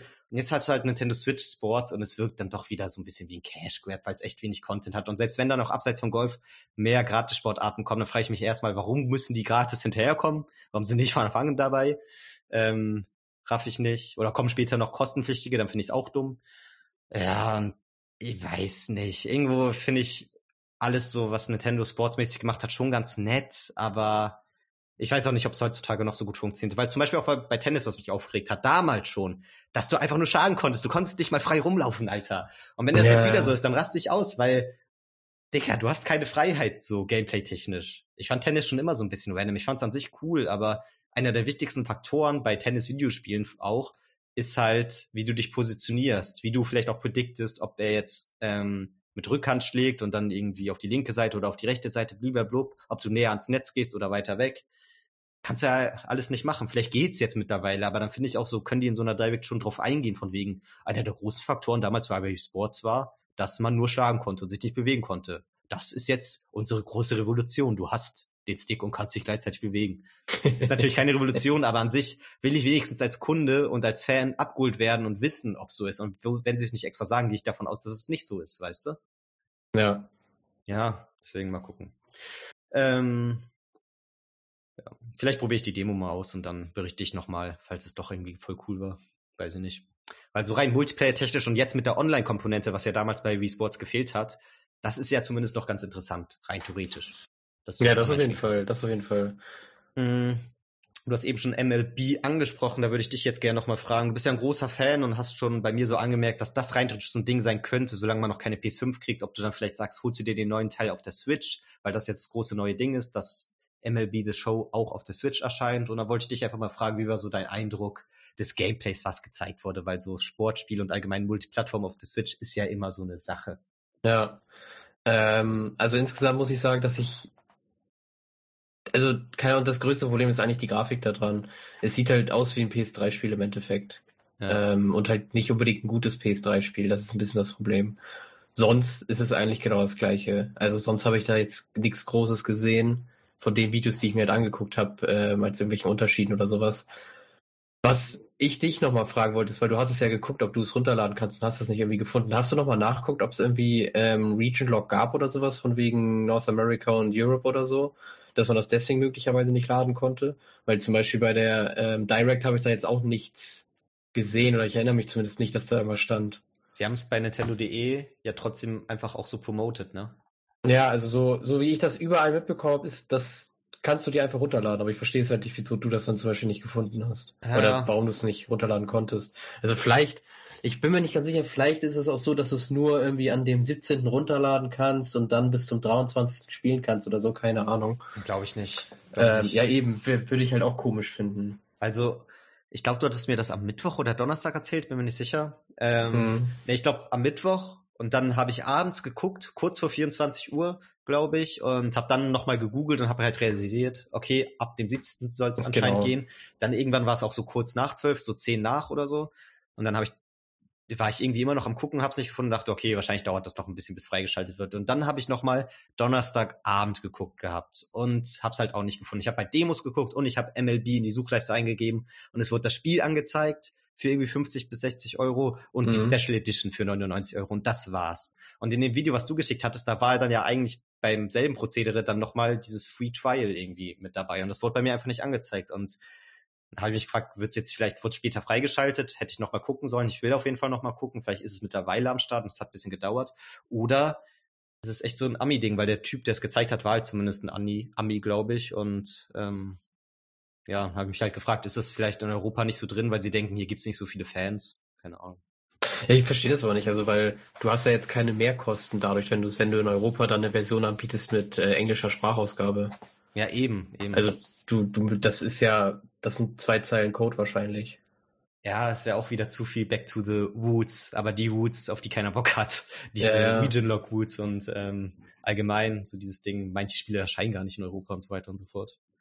Ja, finde ich halt komisch, weil ähm, gibt's halt, also was ich noch überlegt habe, ist, ob es vielleicht irgendwie Nintendo MLB The Show in Europa noch nicht bringen darf auf ihren Konsolen, weil das da noch irgendwelche Verträge gibt oder sowas. Aber da könnte ich mir jetzt auch nicht vorstellen, dass Sony da jetzt Verträge extra für Europa nochmal ausgehandelt hat, die dann irgendwie anders sind. Weil, wie, wie wir schon meinten, also Europa ist jetzt ja nicht unbedingt äh, irgendwie Hauptplace für Baseballspiele oder sowas, wo dann wirklich den Cash grabben kannst. Ja. Ja, aber das also, Spiel wurde mir auch zum Vorbestellen angezeigt. Also ja, das noch dazu. Das, das halt, genau, das halt noch dazu. So, es gibt halt eigentlich kein Region Lock, das ist ja noch das Merkwürdige. Ja, ja. Ja, muss ich nochmal abchecken. Ähm, vielleicht gucke ich gleich nochmal, während wir am Call bleiben. Ähm, Achso, ja. Stimmt. Dann. Ja, sehr interessant. Ja. Ähm, ja, das war nochmal so eine interessante Sache, beziehungsweise man wusste das ja schon vorher und es wurde einfach nochmal ein bisschen was gezeigt zum Game. Und sonst, Kirby fand ich sah cool aus, habe ich Bock drauf. Ähm, war Kirby so der geilste aus. Trailer. Ja. ja. Und sah auch grafisch gut aus, fand ich. Also das ist halt mhm. so diese Art und Weise an Nintendo-Grafik, die ich nice finde. Wo sie viel Detail, ähm, ja, viel Details zu zeigen, wo sie schöne Farbgebung haben, irgendwie knallige, bunte Farben, was irgendwie cool ist. Und ja, würde ich mir auch von mehr Games wünschen. Ja, ich habe ich hab mal das Gefühl, Kirby ist somit eine der einzigen Marken, wo sich, wo du eigentlich immer alle Nintendo-Leute zusammenbekommst, die sagen, ja, nice. So, du, die wenigsten werden wirklich hochspringen und jubeln und eskalieren, wenn ein neuer Kirby, neuer Kirby-Teil rauskommt, aber viele werden sagen so, ey, nice, Kirby. So, weil du hast super selten ein richtiges Scheiß Kirby. Ja, ja, die haben immer so ein Grundniveau. Und jetzt könnte es ja. sogar ein richtig geiles werden, weil es halt diesen 3D-Aspekt hat und ja, das so eine neue Sache für Kirby ist. Ich glaube, es könnte einer, einer der erfolgreichsten Kirby-Teile werden, weil die Switch erstmal eh mega erfolgreich ist und die Spiele für die Switch auch immer sau erfolgreich sind. Also gefühlt jede Nintendo-IP wird da mega krass gut drauf verkauft und Kirby hat ja schon einen Switch-Ableger, aber der erste war jetzt nicht so mega cool, habe ich mir auch nicht geholt, weil ich einfach alles, was ich davon mitbekommen habe, nicht so mega nice fand. War dann doch sehr anspruchslos und mir zu ähnlich zu den vorherigen 3DS und Wii-Teilen so. Aber das hat jetzt so diesen frischen Wind, den die Kirby-Serie vielleicht gebraucht hat. Und ich glaube, ich werde es mir holen. Ja, cool. Klingt gut auf jeden Fall. Ja. noch so ein paar andere nette Ankündigungen. Portal kommt für Switch, ähm, was ich ganz cool finde, wo ich dann auch so überlegt habe, weil Portal damals an mir vorbeigegangen ist, dass ich denke, okay, könnte man ja irgendwann mal nachholen. Ist dann immer so das Ding, dass man, wenn man auf Steam guckt, wahrscheinlich merkt, okay, da kann ich es für 5 Euro kaufen und auf der Switch kostet es 60. Deswegen ist das dann wahrscheinlich eher wieder kritisch, aber ähm, ja, prinzipiell finde ich es cool, dass so eigentlich gute Spiele, auch wenn sie schon ein bisschen älter sind, auch auf der Switch erscheinen. Ähm, und dann kommen wir zur letzten und nächsten großen Sache oder größten Sache für mich fast. Der Mario Kart DLC, Leute. Ah, da habe ich so Redebedarf, ey. Nerviges Thema. Also prinzipiell erstmal eine gute Sache natürlich. Ich glaube, die meisten haben sich gefreut. Sag gerne mal, was so dein Eindruck war. Von den neuen Strecken meinst du? Oder allgemein so von wegen, okay, Mario Kart 8 DLC, hast du dich eher geärgert, dass jetzt erstmal dadurch kein neuer Teil kommen wird? Oder dachtest du so, okay, geiles Spiel, finde ich erstmal nice, dass da neuer Content kommt? Ähm, also erstmal ist ja immer gut, erstmal ist ja immer gut, wenn neuer Content rauskommt. So Mario Kart 8 ist ja auch kein schlechtes Spiel. Ich frage mich halt einfach, ähm, ob sie das jetzt machen, weil sie zum Beispiel keine Ahnung haben, wie sie ein neues Mario Kart 8 so als, äh, neues Mario Kart 8, ein neues Mario Kart so als wirklich neues Spiel rausbringen können mit irgendeinem neuen Kniff oder sowas und sich dann gesagt haben, okay, es ist einfacher, einfach ein paar Strecken zu ähm, neu rauszuholen oder beziehungsweise halt halt zu remaken und dann auf den Teil zu bringen, der halt funktioniert. Ähm, finde es halt ein bisschen schwierig, weil man kann zum Beispiel jetzt auch nicht sagen, dass Nintendo dann jetzt super viele Ressourcen woanders hin geschiftet hat, zum Beispiel zu Pokémon oder sowas, dass das dann besser aussieht. Ja, ja. Deswegen frage ich mich halt, wieso sie jetzt halt ja so den, den easy Weg gehen. Vielleicht arbeiten sie im Hintergrund auch schon ans, ans, am neuen Mario Kart und das wird dann wirklich komplett bahnbrechend oder so. Aber erstmal sind es halt auch dann in Anführungszeichen nur neue Strecken, was aber bei einem Mario Kart-Spiel halt eine mega große neue Tiefe reinbringt. Und dazu sind es ja auch echt viele Strecken. Ja. Also wie du schon meinst, in Anführungszeichen neue Strecken, weil das sind ja eigentlich nur geremakte, ne? Ja, genau. Jetzt also für den Teil neu, ne? Genau, genau. Ähm, ja, stimme ich dir eigentlich größtenteils zu. Es ist halt jetzt so ein bisschen schade zu wissen, dass die Switch nie ein eigenes Mario Kart haben wird.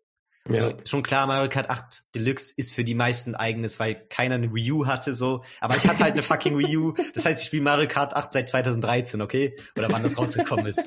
Digga, das ist so fucking lang. Und selbst Mario Kart 8 Deluxe für Switch ist halt von 2017 so. Das ist jetzt auch schon bald fünf Jahre alt. Und ich verstehe rein aus marketingtechnischer Sicht so von Nintendo und allgemein so aus finanzieller Sicht und rein logisch, dass sie das jetzt so machen. Ich verstehe es komplett, weil Mario Kart 8 Deluxe verkauft sich absolut krank. Absolut krank. Das war selbst im letzten Jahr noch eins der bestverkauften Switch-Spiele, wenn nicht sogar mhm. das bestverkaufte. Jeder, der sich eine Switch holt, holt sich einfach Mario Kart, weil das einfach eine Safe Bet ist. Jeder ja. weiß, das ist heftig. Ich guck kurz Mario Kart 8 Deluxe Verkaufszahlen. Ich glaube, eine der, eins der bestverkauftesten Nintendo-Spiele ever. Äh, 38 Millionen Mal. 38, 740.000 Millionen Mal. Ähm, krank. Also absolut krank, Digga. Manche Konsolen verkaufen sich gar nicht so viel. Die ja. Wii U alleine hat sich Wii 14 genau. Millionen Mal verkauft oder so. Keine Ahnung. Die Gamecube auch weniger. Erste Xbox auch. Das ist heftig. Äh, ich glaube, glaub, ja, selbst glaub, eine SNES nicht viel öfter oder eine N64. Ja, ich glaube, Sega hat insgesamt nichts produziert, was so oft verkauft wurde. ja, ist halt schon krass. Also, ähm, deswegen verstehe ich's und finde es dann ja auch smart sozusagen. Erstmal haben wir so ein richtig gutes Spiel und vielleicht, wie du schon meinst, wissen sie auch einfach nicht, wie sie das gerade noch toppen können. Es verkauft sich einfach zu gut, weil warum solltest du ein neues Spiel rausbringen, wenn du dadurch eigentlich einfach nur die krassen Verkaufszahlen deines Vorgängers einschränkst, so weißt du? Ja. Ist natürlich schade, so rein vom Anspruch her, aber ist halt einfach logisch. Deswegen verstehe ich das so und finde es prinzipiell auch gut. 48 Strecken ist eine heftige Anzahl für 25 Euro. Finde ich einen fairen Preis erstmal prinzipiell und ich mag Mario Kart 8 Deluxe so vom Gameplay echt gerne. Es ist natürlich ein bisschen casual so. Jeder kommt da, glaube ich, ganz gut rein. Ähm, aber ich finde, da kann man auch ganz gut, also es hat schon genug Tiefe, dass du da auch, wenn du ein guter Spieler bist, dich krass vom, ja, von den normalen Spielern so absetzen kannst. Und ich finde gerade auf 200 CCM, ähm, ja, hat das nochmal eine andere Schwierigkeit so, die ich ganz geil finde. Und ich finde auch einfach so vom Streckendesign war es eigentlich eins der geilsten Mario Karts, eigentlich sogar das geilste meiner Meinung nach. Also ich spiele es echt super gerne oder habe es früher gerne gespielt, aber es ist halt so ein bisschen dieses GTA-Syndrom, GTA 5-Syndrom, so von wegen, ja, mhm. hat man sich halt satt gesehen, ne? Und auch satt gespielt. deswegen finde ich hier zumindest so, ja, den neuen Ansatz cool. Ich glaube, bei GTA 5 hätte ich prinzipiell auch nichts gegen den coolen Story-DLC oder so. Ähm, es ist halt einfach nur so dieser Online-Content, der irgendwann nicht mehr anbockt. Und die Welt an sich halt irgendwo auch. Naja, auf jeden Fall klingt das ja alles prinzipiell erstmal nicht so schlecht, aber wenn man sich bisschen mit Mario Kart auseinandersetzt, muss man sagen, die DLC-Strecken, was man da gesehen hat in den Trailern, natürlich waren es nur kleine Ausschnitte, aber ich bin trotzdem der Meinung, das beurteilen zu können, die waren nicht auf Mario Kart 8 Niveau, die DLC-Strecken. Die waren deutlich darunter, wenn du dir das grafisch anguckst. Und ich meine nicht nur so vom, ja, von der Textur her oder so, sondern auch so von Detailgrad her und allgemein so wie die Strecken gestaltet sind. Mario Kart 8 und Mario Kart 8 Deluxe hatten mit so die geilsten geremakten Strecken ever, weißt du? So ein Käseland auf der Wii oder auf dem DS oder sonst wo, wo die Strecken auch schon geremaked wurden. Käseland von Game Boy Advance. Das war einfach fast eins zu eins dasselbe, nur so ein hochpolierter Grafik, weißt du? Die, mhm. die haben da nichts dran geändert. Es war immer noch eine flache Strecke, weil damals auf dem Game Boy Advance waren die Strecken nun mal flach. Mario Kart 8 Deluxe hat die quasi neu interpretiert das war quasi eine neue Strecke. Es war irgendwo noch das Käseland, weil es das Käse vorhanden. Aber so viele Höhen und Tiefen, so viele Sachen neu hinzugefügt. Und das bei allen Retro-Strecken, weißt du? Die waren alle so neu, so frisch, so wunderschön. Fand ich so heftig. Und jetzt guckst du dir den Trailer an und hast zum Beispiel jetzt auch die Marikaturstrecken mit drin, weißt du? Also mhm. vom Handyableger. Ist erstmal ja ganz nett, aber es sind fast oder sogar eins zu eins die Strecken vom Handyableger. Ich glaube, sie machen die Strecken breiter, weil auf dem Handy ist alles irgendwie relativ schmal und so. Das Spiel funktioniert ja allgemein ein bisschen anders. Aber so prinzipiell sind die Strecken eins zu eins übernommen. Und am meisten Sorgen habe ich mir gemacht, als ich Schoko Mountain gesehen habe. Weißt du, den N64, die N64-Strecke. Ja, ja, ja. Prinzipiell eine coole Strecke. Gab's aber auch schon auf, ähm, auf dem Handy. Also auf dem Handy, auch bei Mario Kart Tour remaken sie auch ein paar Strecken, weißt du? Aber nicht mit der Raffinesse und der Klasse, wie es Mario Kart 8 eigentlich gemacht hat, sondern halt eher, ja, auch nicht schlecht, auch nicht eins zu eins und einfach nur aufgehübscht, sondern schon so ein bisschen modernisiert und ein paar Sachen angepasst, aber halt nicht auf Mario Kart 8 Niveau. Und dann sehe ich diese Strecke bei Mario Kart 8 DLC und das sieht fast, ich habe mir ähm, Videos angeguckt, um das so zu vergleichen, es sieht fast so aus wie auf dem Handy. So, nur halt in HD, auf Switch-Grafik so, aber so die Aspekte, auch so wie sie die Wandtexturen angepasst haben, habe ich das Gefühl jetzt, dass sie echt diesen cheap Weg gehen, wo ich echt Angst vor habe, was ich echt scheiße finde eigentlich, dass sie sagen, okay, Mario Kart 8 verkauft sich mega gut, äh, wir machen erstmal keinen neuen Teil, aber wir machen DLC. Wir haben jetzt eh für, das, für den Handyableger haben wir eh viele Strecken jetzt geremaked und machen wir die einfach, schieben wir die einfach rüber auf die Switch. Weil die eh schon vorhanden sind. Das ist nicht extra für den DLC programmiert. Die haben das für den Handyableger gemacht und denken, sie können es einfach auf die Switch schieben. Mhm. Glaube ich. Und das finde ich einfach nur cheap. Ich habe die Coconut Mall gesehen die, die ich weiß nicht mehr, wie es auf Englisch heißt, äh, auf Deutsch heißt. Ähm, also Geil. die der, auf, auf der Wii, eine geile Strecke, geiler Soundtrack. Kennst du die? Coconut äh, nee, ich weiß jetzt nicht, welche das ist. Fährst durch so ein Einkaufszentrum. Ja, okay, doch, dann weiß ich, glaube ich, welche das ist, ja. Ja, sieht echt da, cool aus eigentlich. Da ist doch dieses Riesenrad, oder? Ah, nee. Wo man so durchspringt. Weiß ich nicht, ich glaube nicht. Okay. Aber egal. Auf jeden Fall die Bodentexturen und wie sie auch die Rolltreppen verändert haben, so das sieht nicht cool aus. Das sieht nicht cool aus. Und ich habe das Gefühl, die Strecke gibt's noch nicht auf dem Handy, so wie ich das gelesen habe. Aber ich wette, sie haben sie schon fürs Handy programmiert und wollen sie bald rausbringen und haben sie schon fertig und packen sie jetzt noch zusätzlich auf den Switch-Teil. Also sorry. Das sieht nicht gut aus. Guckt euch das nochmal an, Leute. Und ich weiß nicht. Ich, ich finde schade, weil Mario Kart 8 echt geil ist und die Strecken werden safe Spaß machen. Ich meine, die beruhen auf coole vergangene Strecken von vergangenen Teilen, die auch schon cool waren. Natürlich war die Kokosnussmeile oder wie man sie damals genannt hat, keine Ahnung, ähm, mhm.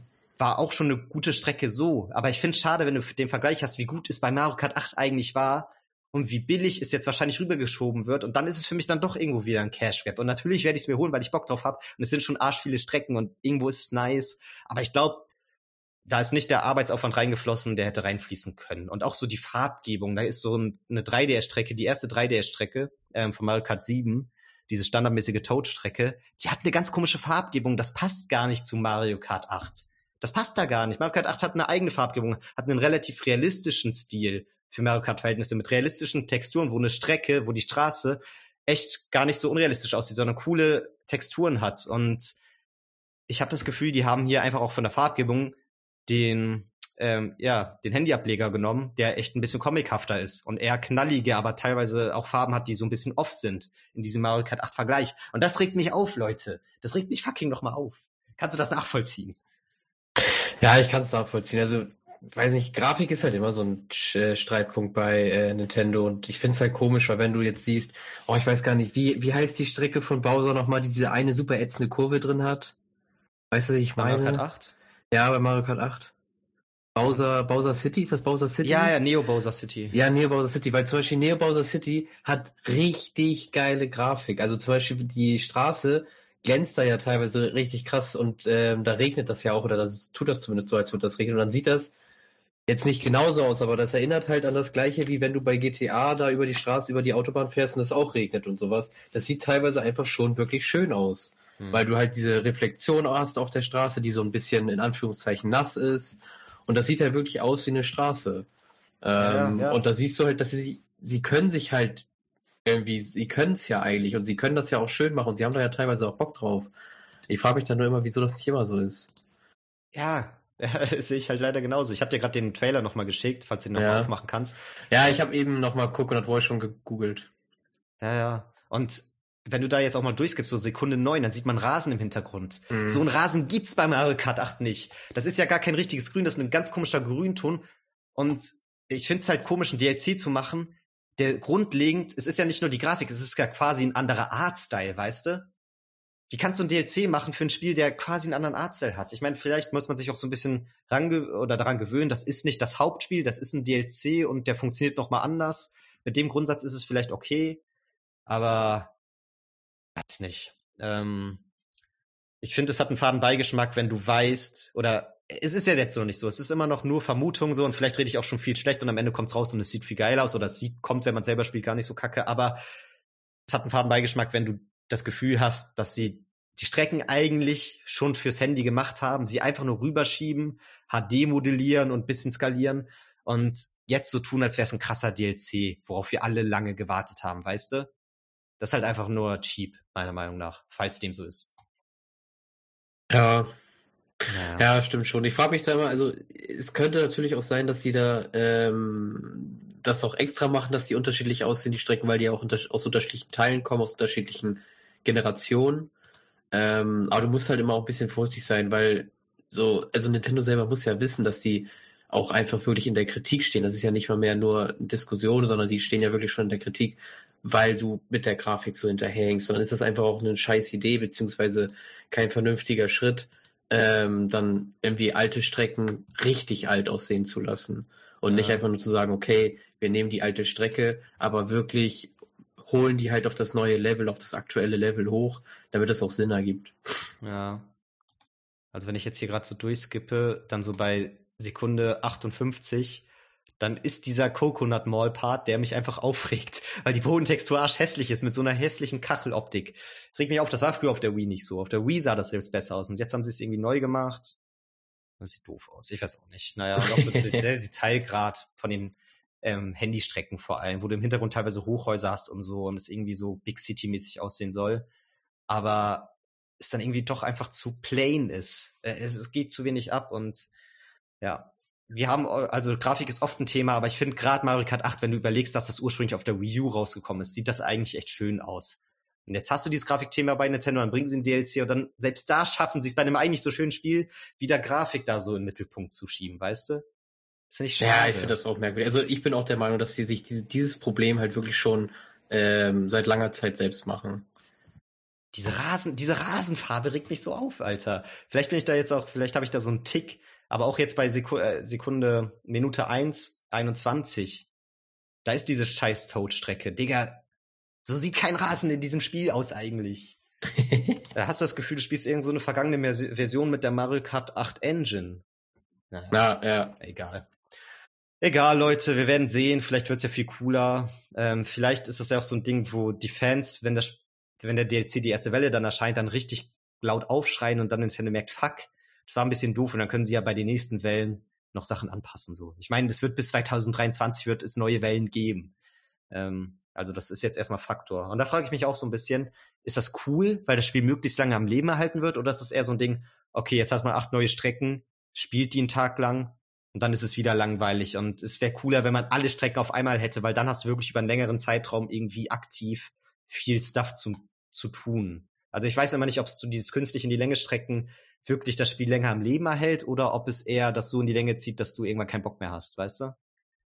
Das war bei ja, Crossing auch halt, ein bisschen so. Das ist halt aber eine riesige Gefahr, ne, dass es halt das so in die Länge zieht. Aber ich glaube, es geht denen schon sehr stark darum, halt wirklich das Spiel einfach lange am Laufen zu halten und auch für die Leute jetzt klar zu machen, dass sie an Mario Kart 8 glauben und dass das auch noch das aktuelle Mario Kart ist. Ja. Naja. Genug Grafikgehate. Ich werde es mir ja wahrscheinlich trotzdem holen. Es ist auch in diesem, ich habe mir jetzt noch diesen Nintendo Online Plus geholt oder wie das heißt. Also es gibt ja zwei Online-Modelle. Einmal das normale, was du zum Online-Spielen brauchst, wo du auch so ein paar Special Features schon hast, wie SNES e und NES-Spiele und so. Und sie haben ja jetzt dieses Extra-Paket letztens rausgebracht, wo du dann N64-Spiele hast und ähm, ich glaube Sega Mega Drive oder so oder Sega Saturn, bin mir nicht sicher. Mhm. Und mhm. Der DLC von Animal Crossing ist automatisch dabei und jetzt ist auch der DLC von Mario Kart automatisch dabei. Und ich glaube, du zahlst durch dieses Online-Paket 30 Euro mehr im Jahr als sonst. Und rein theoretisch ist es halt schon smart, wenn du überlegst, dass der Mario Kart DLC alleine 25 Euro schon kosten würde, weißt du? Ja, ja. An sich ist schon smart. Natürlich, dann besitzt du das Spiel nicht richtig, sondern hast es eher so als Online-Abonnement. Das finde ich dann immer ein bisschen schade. Aber da würde ich schon überlegen, ob ich das Geld in die Hand nehme und dann auch so ein paar N64-Klassiker wieder zocke. Viele habe ich ja selber zu Hause, aber so ein Paper Mario zum Beispiel, was leider so, wenn du dir das jetzt auf Ebay ersteigern wollen würdest, müsstest du über 100 Euro bezahlen.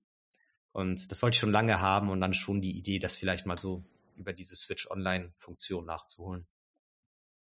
Muss ich mal gucken, wie ich mhm. das dann mache. Und ähm, Animal Crossing DLC würde ich auch gerne eigentlich zocken, deswegen, bevor ich da jetzt dann irgendwie 60 Euro für zahle für beides, mache ich dann vielleicht auch diese Online-Sache. Hm, mal gucken. Klang jetzt vielleicht alles negativer, als es war, weil prinzipiell freue ich mich trotzdem auf den DLC. Aber ich will jetzt trotzdem bei dieser ganzen Euphorie, und ich glaube, viele haben sich oder freuen sich drauf, will ich das mal so hervorbringen, weil ich weiß nicht, ob das viele auf dem Schirm hatten. Viele fanden die Grafik ein bisschen komisch, aber ich glaube, wenige haben diese Verbindung zu diesem Handyspiel aufgebracht. Und dass das vielleicht so sein könnte, dass die Strecken schon existieren und einfach rübergeportet werden. Äh, ich weiß nicht, ob das äh, viele so wissen. Aber vielleicht labe ich auch scheiße und am Ende ist es gar nicht so. Alles nur Vermutung, Freunde. Alles nur Vermutung. Ja. Und das war's dann mit der Direct. Wie gesagt, waren noch ein paar andere Kleinigkeiten, die ich auch cool fand, aber müssen wir jetzt nicht alles hervorheben. Insgesamt war ich zufrieden und freue mich schon auf die nächste Direct. Ich weiß gar nicht, ob die nächste dann immer so schon E3 ist oder ob sie dazwischen noch eine bringen. Ist halt jetzt die Frage, weil Zelda nicht gezeigt wurde, ob das dieses Jahr noch kommt. Eigentlich ist ja für dieses Jahr angesagt. Ähm, ich glaube, da haben viele Fans so ein bisschen Angst. Aber selbst wenn es so ist und es nochmal verschoben wird, sollen sie sich die Zeit nehmen. Ich mache da keinen Druck. Würde mich noch freuen, wenn dieses Jahr ein neues Donkey Kong angekündigt wird. Ist ja lange als Gerücht so am Start. Mal gucken. Ähm, aber könnte auch so ein Thema sein. Das ist ja auch allgemein immer so ein Ding. So Streams ähm, in der ersten Jahreshälfte vor der E3. Werden da krasse Sachen angekündigt oder wollen die das eher so, wenn es jetzt Spiele sind, die im November erscheinen würden? Da kündigst du es ja jetzt nicht an. Da hast du das lieber als coole Ankündigung für die E3 so in der Hinterhand, weißt du? Würde ich jetzt sagen. Würde ich auch sagen. Also es ist halt cooler, wenn du auf der E3 sagst, so das kommt dann in äh, zwei, drei Monaten oder sowas, dann könnt ihr das haben. Oder heute Abend kommt dann irgendwie schon ein Test oder sowas, den ihr spielen könnt, free. Ist ja. natürlich immer cooler und hat einen größeren Impact, weil dann auch viel mehr Leute darüber schreiben und berichten und so. Ja, genau. Deswegen fand ich dafür schon mit dem Hintergedanken eine ganz gute Nintendo Direct. Und ich mag auch allgemein einfach dieses Nintendo Direct-Format. Also, ähm, Internet ist schon ewig eine große Sache, aber ich finde so, ich habe das Gefühl, das ist die letzten Jahre noch krasser geworden, wie heftig einfach der Austausch ist, einfach nur aufgrund eines Livestreams so, wie heftig einfach so auf Social Media über so gewisse Ankündigungen diskutiert wird und so. Und es ist irgendwie einfach ein geiles Hype-Ding, wo du weißt, richtig viele gucken das, teilweise auch zusammen, teilweise alleine, aber im Nachhinein kann drüber geredet werden. Und da hat Nintendo halt echt dieses regelmäßige. Natürlich, die Konkurrenz hat auch Livestreams, aber ich finde nicht in diesem Pensum und ich finde nicht auf diese Art und Weise, sondern da kommt eher mal so zwei, dreimal im Jahr ausnahmsweise was, aber irgendwie auch so zusammenhangslos. Ich weiß auch nicht. Ähm, oder immer nur zu gewissen Events, aber nicht so abseits davon. Immer nur, wenn man weiß, jetzt kommt die PS5, jetzt wollen wir einen Stream machen, aber nicht so, okay, ähm, es ist Oktober, ist mal wieder Zeit, ein paar neue Spieleankündigungen zu machen, sondern viele machen es ja einfach so aus dem Nichts über Social Media oder als neuer YouTube-Trailer oder so. Und deswegen muss ich sagen, dieses Kombinierte innerhalb einer Direct-Sachen Ankündigung, ankündigen und zeigen, das mag ich schon sehr gern, wie Nintendo das macht. Ja, den finde ich auch mal gut. Also ich finde das auch schön, dass du halt dann so ein regelmäßiges Update immer bekommst. Ähm, und es fühlt sich halt immer an wie so, was man früher oder was, was ich früher dann auch eigentlich nur wirklich kannte von der äh, E3 und dann vielleicht noch eine andere Stream-Sache oder sowas oder Event im Jahr hat man jetzt irgendwie mit Nintendo gefühlt drei, vier, fünf Mal im Jahr, wo vielleicht dann nicht jeder Stream so packed ist, aber dafür haben die dann halt teilweise Streams, die sich komplett auf Pokémon oder komplett ähm, auf ein anderes Spiel halt beziehen, wo sie sich dann ein bisschen die Zeit nehmen, dann auch drüber zu sprechen und ein paar Sachen zu zeigen. Das finde ich auch sehr schön. Ja, genau, genau. So Pokémon ist eigentlich fast nie Thema bei den Nintendo Directs, weil die da so ein eigenes Ding draus machen. Genau. Was auch, was auch, finde ich zum Beispiel super wichtig ist, weil Pokémon halt auch einfach so ein, so ein Thema ist, was halt auf einer ganz, was auf einem ganz anderen Level wichtig ist für Nintendo. Hm. Ja, also ja. Pokémon, ähm, ja, Pokémon und vielleicht dann Mario zusammen halt, äh, haben halt so Nintendo aufgebaut. Ja, stimmt. Und Pokémon ist halt einfach ein riesiges Franchise und da kannst du gefühlt auch in einem Livestream zeigst du halt nicht nur die beiden neuen Spiele, sondern dann zeigst du da noch die neue Kuscheltier-Kollektion und da neue Sachen zum Anime und so. Du hast halt mega viel Stuff, weißt du? Deswegen ergibt das schon Sinn. Und gefühlt machen die noch mal so ein eigenes Ding abseits von Nintendo teilweise schon, also die Pokémon Company an sich zumindest. Natürlich ja, gehören ja. sie zu Nintendo, aber irgendwie ist es auch schon fast wieder eine eigene Sache. Ähm, beziehungsweise ich weiß gar nicht ganz, wie die Connection da ist.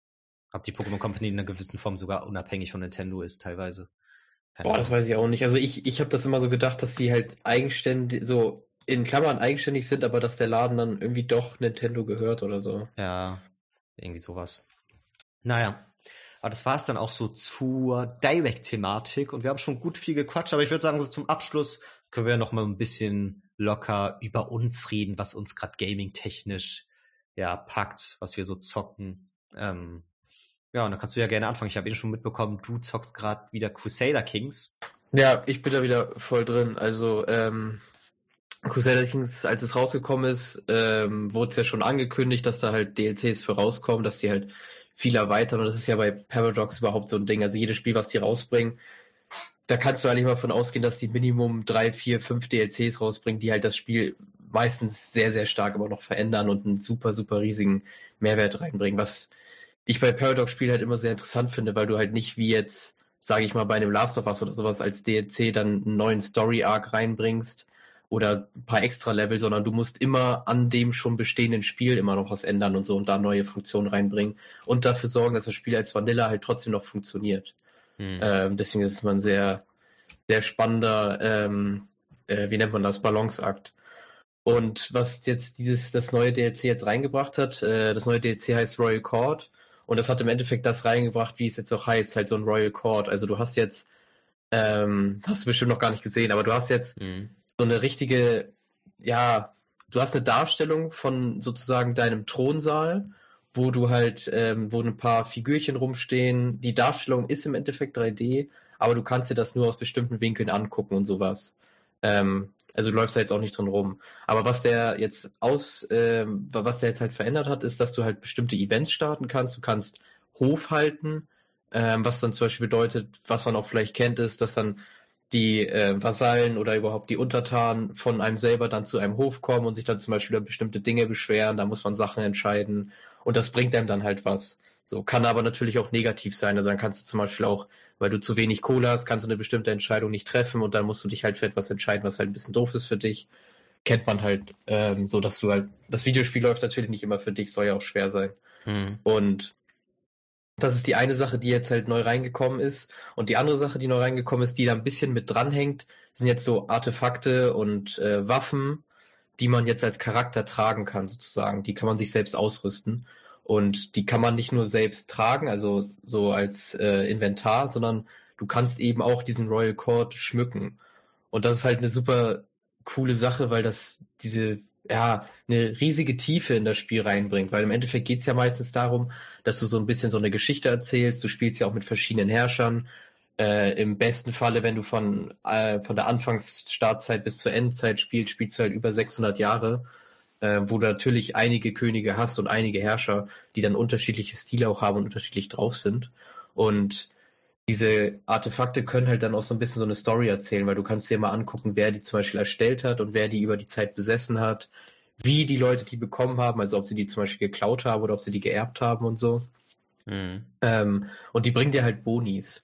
Also zum Beispiel, ich trage zum Beispiel eine Rüstung, die ist, ähm, die hat, wie nennt man das, ähm, die hat eine bestimmte ja, Klasse oder einen bestimmten Wert, sage ich mal, die ist berühmt. Das heißt, sie ist blau.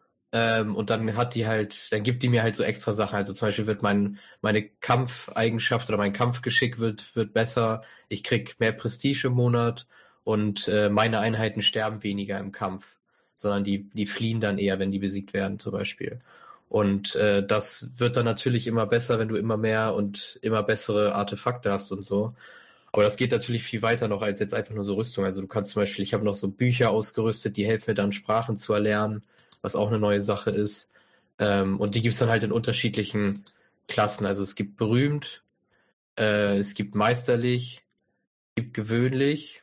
Ähm, also das geht so rum, also gewöhnlich ist das unterste, dann kommt meisterlich, dann kommt berühmt und das höchste ist, das muss ich noch nachgucken, ähm, Illuster nennt sich das. Also das mhm. ist dann halt so super Fame. Ähm, und das besagt, das besagt halt einerseits, dass dein, dass die Stats natürlich besser sind. Also ich sage jetzt mal so eine ähm, meisterliche Rüstung kann dir nicht so viel Kampfgeschick plus geben wie jetzt wie eine berühmte Rüstung, sorgt aber auch dafür, dass die Sachen länger halten. Also die haben alle eine halt, äh, Haltbarkeit und ähm, die geht runter und da musst du teilweise zum Beispiel die Sache auch neu schmieden oder reparieren lassen, damit du sie behalten kannst. Okay. Ja, genau. Und was auch dann spannend ist, ich habe ja schon gesagt, du kannst eben deinen Hof auch ausrüsten und du kannst zum Beispiel auch sagen, okay, ich habe jetzt eine Rüstung, die habe ich jetzt getragen äh, länger oder die hat der Charakter länger getragen, aber ich habe jetzt eine bessere Rüstung bekommen, aber die andere Rüstung ist gar nicht so scheiße und ich will die nicht wegschmeißen. Dann kann man die zum Beispiel ähm, ja umbauen. Ich weiß gar nicht, lass mich mal kurz gucken, wie das heißt, äh, neu schmieden. Genau, dann kann man die neu schmieden und dann kann man die sozusagen ähm, als Podest, ähm, wie nennt man das hier, Podest-Artefakt, kann man die dann neu schmieden, dann kann man die bei sich in seinem königlichen Hof ausstellen. Und so habe ich das zum Beispiel auch schon gemacht. Also ich habe hier zum Beispiel bei mir auch ähm, eine Rüstung, die mein Charakter früher getragen hat, im Hof ausgestellt, weil die halt eben meisterlich war und sehr gute Boni hat. Und wenn sie dann im Hof steht, dann gibt die nochmal andere Boni. Mhm, okay, ja. Genau. Ja, das ist schon ziemlich spannend. Also du hast dann auch so Rüstung, du kannst deine alten Kronen machen. Du kannst zum Beispiel auch viele Artefakte kriegst du nur durch, durch Events. Also ich habe zum Beispiel auch schon zwei Briefe, die ich ausgestellt habe, was ganz witzig ist, weil Briefe ja früher auch so ein Riesending waren, wenn du dann von einer berühmten Person einen Brief bekommen hast. Und so habe ich zum Beispiel einen Brief von einem Papst, der, äh, was jetzt also bei meiner Spielzeit, glaube ich, der Brief ist schon fast 200 Jahre alt. Und da habe ich noch einen neuen Brief, den ich jetzt erst mit dem Charakter, den ich gerade gespielt habe, bekommen habe, dann halt von dem jetzigen Papst. Ja. Und äh, das finde ich dann auch eine super coole Sache, weil das sind dann nicht einfach nur irgendwelche Waffen oder Rüstungen, die du ausstellst oder jetzt so ein Bild, sondern dann halt auch so interessante Dinge. Also es gibt zum Beispiel auch, wie du diese Artefakte bekommst, ist zum Beispiel auch relativ unterschiedlich. Also du bekommst immer Leute kommen an deinen Hof, die dann inspiriert sind und die kannst du dann halt unterstützen, die kannst du dann finanzieren und ähm, dann stellen die halt irgendwas her und dann kommt es natürlich darauf an, also wenn dein Hof richtig berühmt ist und wenn der richtig gut ist, dann kommen natürlich auch Leute mit äh, besseren Stats und einer besseren Inspiration zu dir und du kriegst natürlich bessere Artefakte. Und das kommt dann, da gibt es dann auch unterschiedliche Sachen. Also entweder ähm, erstellen die die Artefakte oder sie gehen auf ein Adventure und finden dann Artefakte. Und es gibt ähm, viele Artefakte, also vor allem die von den Adventures, gibt es einige Artefakte, die halt vordefiniert sind im Spiel, sage ich mal. Die hat halt jeder Spieler in seinem Spiel. Die sind halt dann sehr krass, die geben dir wirklich sehr, sehr starke Boni. Aber der Rest kann zum Beispiel auch, also wirklich im Spiel generiert werden. Also wenn du dann jetzt ähm, irgendein, ja, irgendeine Krone schmieden lässt, dann wird die in dem Spiel auch generiert und das ist jetzt nicht so, dass jede Krone dann immer gleich ist und so. Mhm. Genau. Aber wie kann ich mir das vorstellen? Ist das, ähm, das sind ja schon alles Quality of Life Changes teilweise und einfach coole Features, die dazukommen. Ist das quasi ein eigener Modus, den du jetzt am Anfang des Spiels auswählst? Oder ist nee. es einfach nur, wenn du jetzt das Spiel neu anfängst oder vielleicht auch in einem laufenden Spiel, weiß ich nicht, ähm, dass das coole Features sind, die jetzt hinzugefügt wurden? Es ist eher so, dass es hinzukommt. Also ähm, du kannst zum Beispiel, wenn du dein Spiel startest, kannst du auch einstellen, dass du alle DLCs ausmachst oder so, dann hast du die Sachen halt nicht. Ähm, allerdings wird immer mit jedem DLC das Grundspiel auch immer ein gewissen Grad weiter geupdatet, damit eben das Grundspiel auch noch spielbar ist, immer, ähm, ohne die DLCs. Und dadurch hast du dann teilweise so kleinere Erneuerung auch im Grundspiel, damit du halt nicht irgendwie so ja komplett über overpowered bist, wenn du ein DLC nutzt oder halt eben gar keine Chance ohne DLC hast. Mhm, und okay. im Endeffekt ist es jetzt nur so, dass wenn ich kein DLC hätte, dann hätte ich diesen Royal Court nicht und könnte zum Beispiel damit nicht spielen. Also ich könnte dann, ich würde dann zum Beispiel auch keine Artefakte bekommen, die mein Charakter tragen kann. Ich kann bestimmte Events dann gar nicht auslösen. Ähm, ich kann best bestimmte Aktionen gibt es dann auch gar nicht. Also alles, was zum Beispiel mit Artefakten zusammenhängt, kann ich dann nicht machen. Ich kann die nicht verschenken. Ich kann die nicht klauen. Äh, ich kann keine Arte ich kann keinen Krieg wegen einem Artefakt starten. So, das ist ja relativ logisch. Ja, okay. Genau. Also im Endeffekt, ja, im, End im Endeffekt ist jetzt nur so, dass ich dann halt mehr, mehr Sachen habe und mehr Sachen machen kann. Was natürlich auch dazu führt, dass ich stärker werden kann in dem Spiel. Mhm. Genau. Und was zum Beispiel auch eine super coole Sache ist, dass du dir halt dann auch die Royal Courts von anderen Herrschern angucken kannst. Ähm, also das sind jetzt natürlich alles Computerherrscher, aber das ist dann schon lustig, sich das anzugucken und dann zum Beispiel zu sehen, ähm, dass dann der französische Herrscher zum Beispiel dann einen Schrank bei sich stehen hat, der eigentlich, ähm, weiß ich nicht, sage jetzt mal dem Spanier gehört oder sowas. Also ich habe okay. zum Beispiel bei mir auch Sachen, die ich geklaut habe, wo ich dann halt gegen, die, gegen das Ostfrankische Reich, Ostfränkische Reich, was das ist im Endeffekt da, wo so Westdeutschland ist, sage ich mal, aktuell. Ähm, gegen die habe ich zum Beispiel gekämpft und von denen habe ich dann einen Schrank geklaut. Lass mich kurz gucken, wie der heißt. Der ist auch ziemlich stark, also der hat ziemlich coole Stats. Äh, habe ich auch ausgestellt.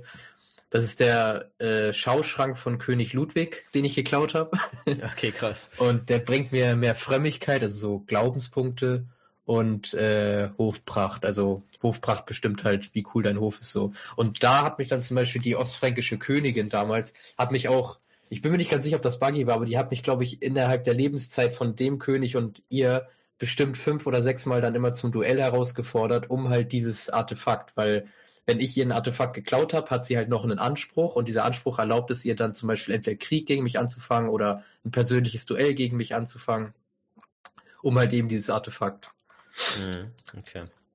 Genau. Und hattest du jetzt extra eine neue Kampagne eigentlich angefangen, um so von Anfang an mit dem DLC nochmal durchzuziehen oder hast du den einfach jetzt quasi bei deiner laufenden Kampagne hinzugefügt?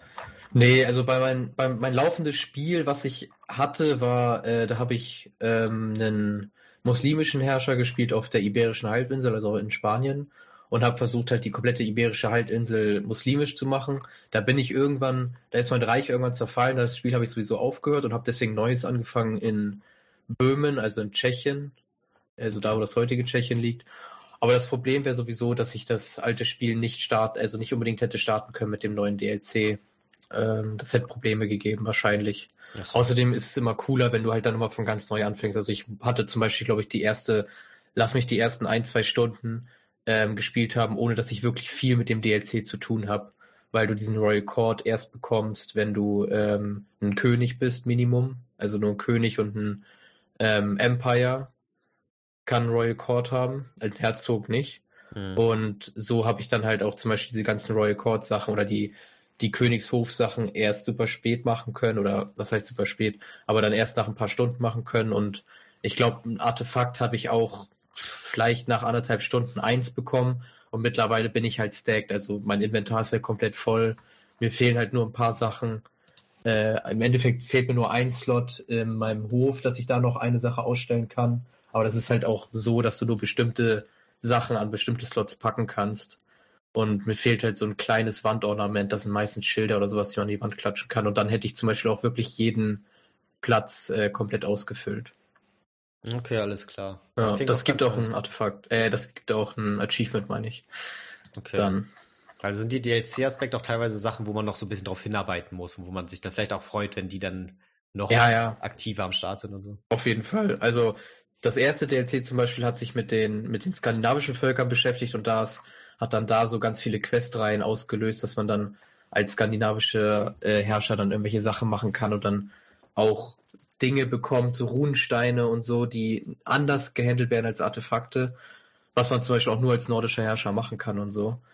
Ähm, und es bringt immer so ein bisschen mehr Tiefe da rein und ist ganz, ganz oft auch wirklich so, dass du halt wirklich viel spielen musst und dir ein großes Reich aufbauen musst, um dann komplett, ja, das Ganze zu erleben. Also zum Beispiel kannst du, kannst du auch eigene Religionen erschaffen oder deine Kultur komplett verändern und sowas und sowas ist auch erst etwas, was du ganz spät machen kannst, wenn du ganz viel äh, Prestige hast und ganz viele Glaubenspunkte und so. Mhm, okay. Ja, klingt doch ganz nice, weil ich weiß noch, dass du damals bei Crusader Kings 3, als wir darüber gesprochen hatten, ich weiß nicht, ob es damals so war oder ob es ein bisschen später angefangen hatte, dass du, glaube ich, zuerst hat es dir Bock gemacht und dann irgendwann hat es dir ein bisschen missfallen und fandest teilweise sogar den zweiten Teil etwas besser, glaube ich.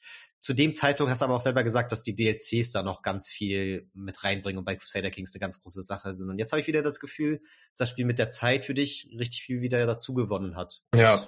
Ja, für dich jetzt doch vielleicht oder wahrscheinlich über Teil 2 auch liegt. Also es liegt safe über Teil 2, muss ich sagen, weil ich habe es allein auch schon mehr gespielt. Ich habe letztens sogar Teil 2 einfach nochmal gestartet, um nochmal reinzugucken, so weil also der Look von dem zweiten Teil hat, ist halt was ganz anderes. Der ist ein bisschen dreckiger so. Mhm. Ähm, wirkt ein bisschen mehr wie, ja, wirklich ein Brettspiel oder sowas.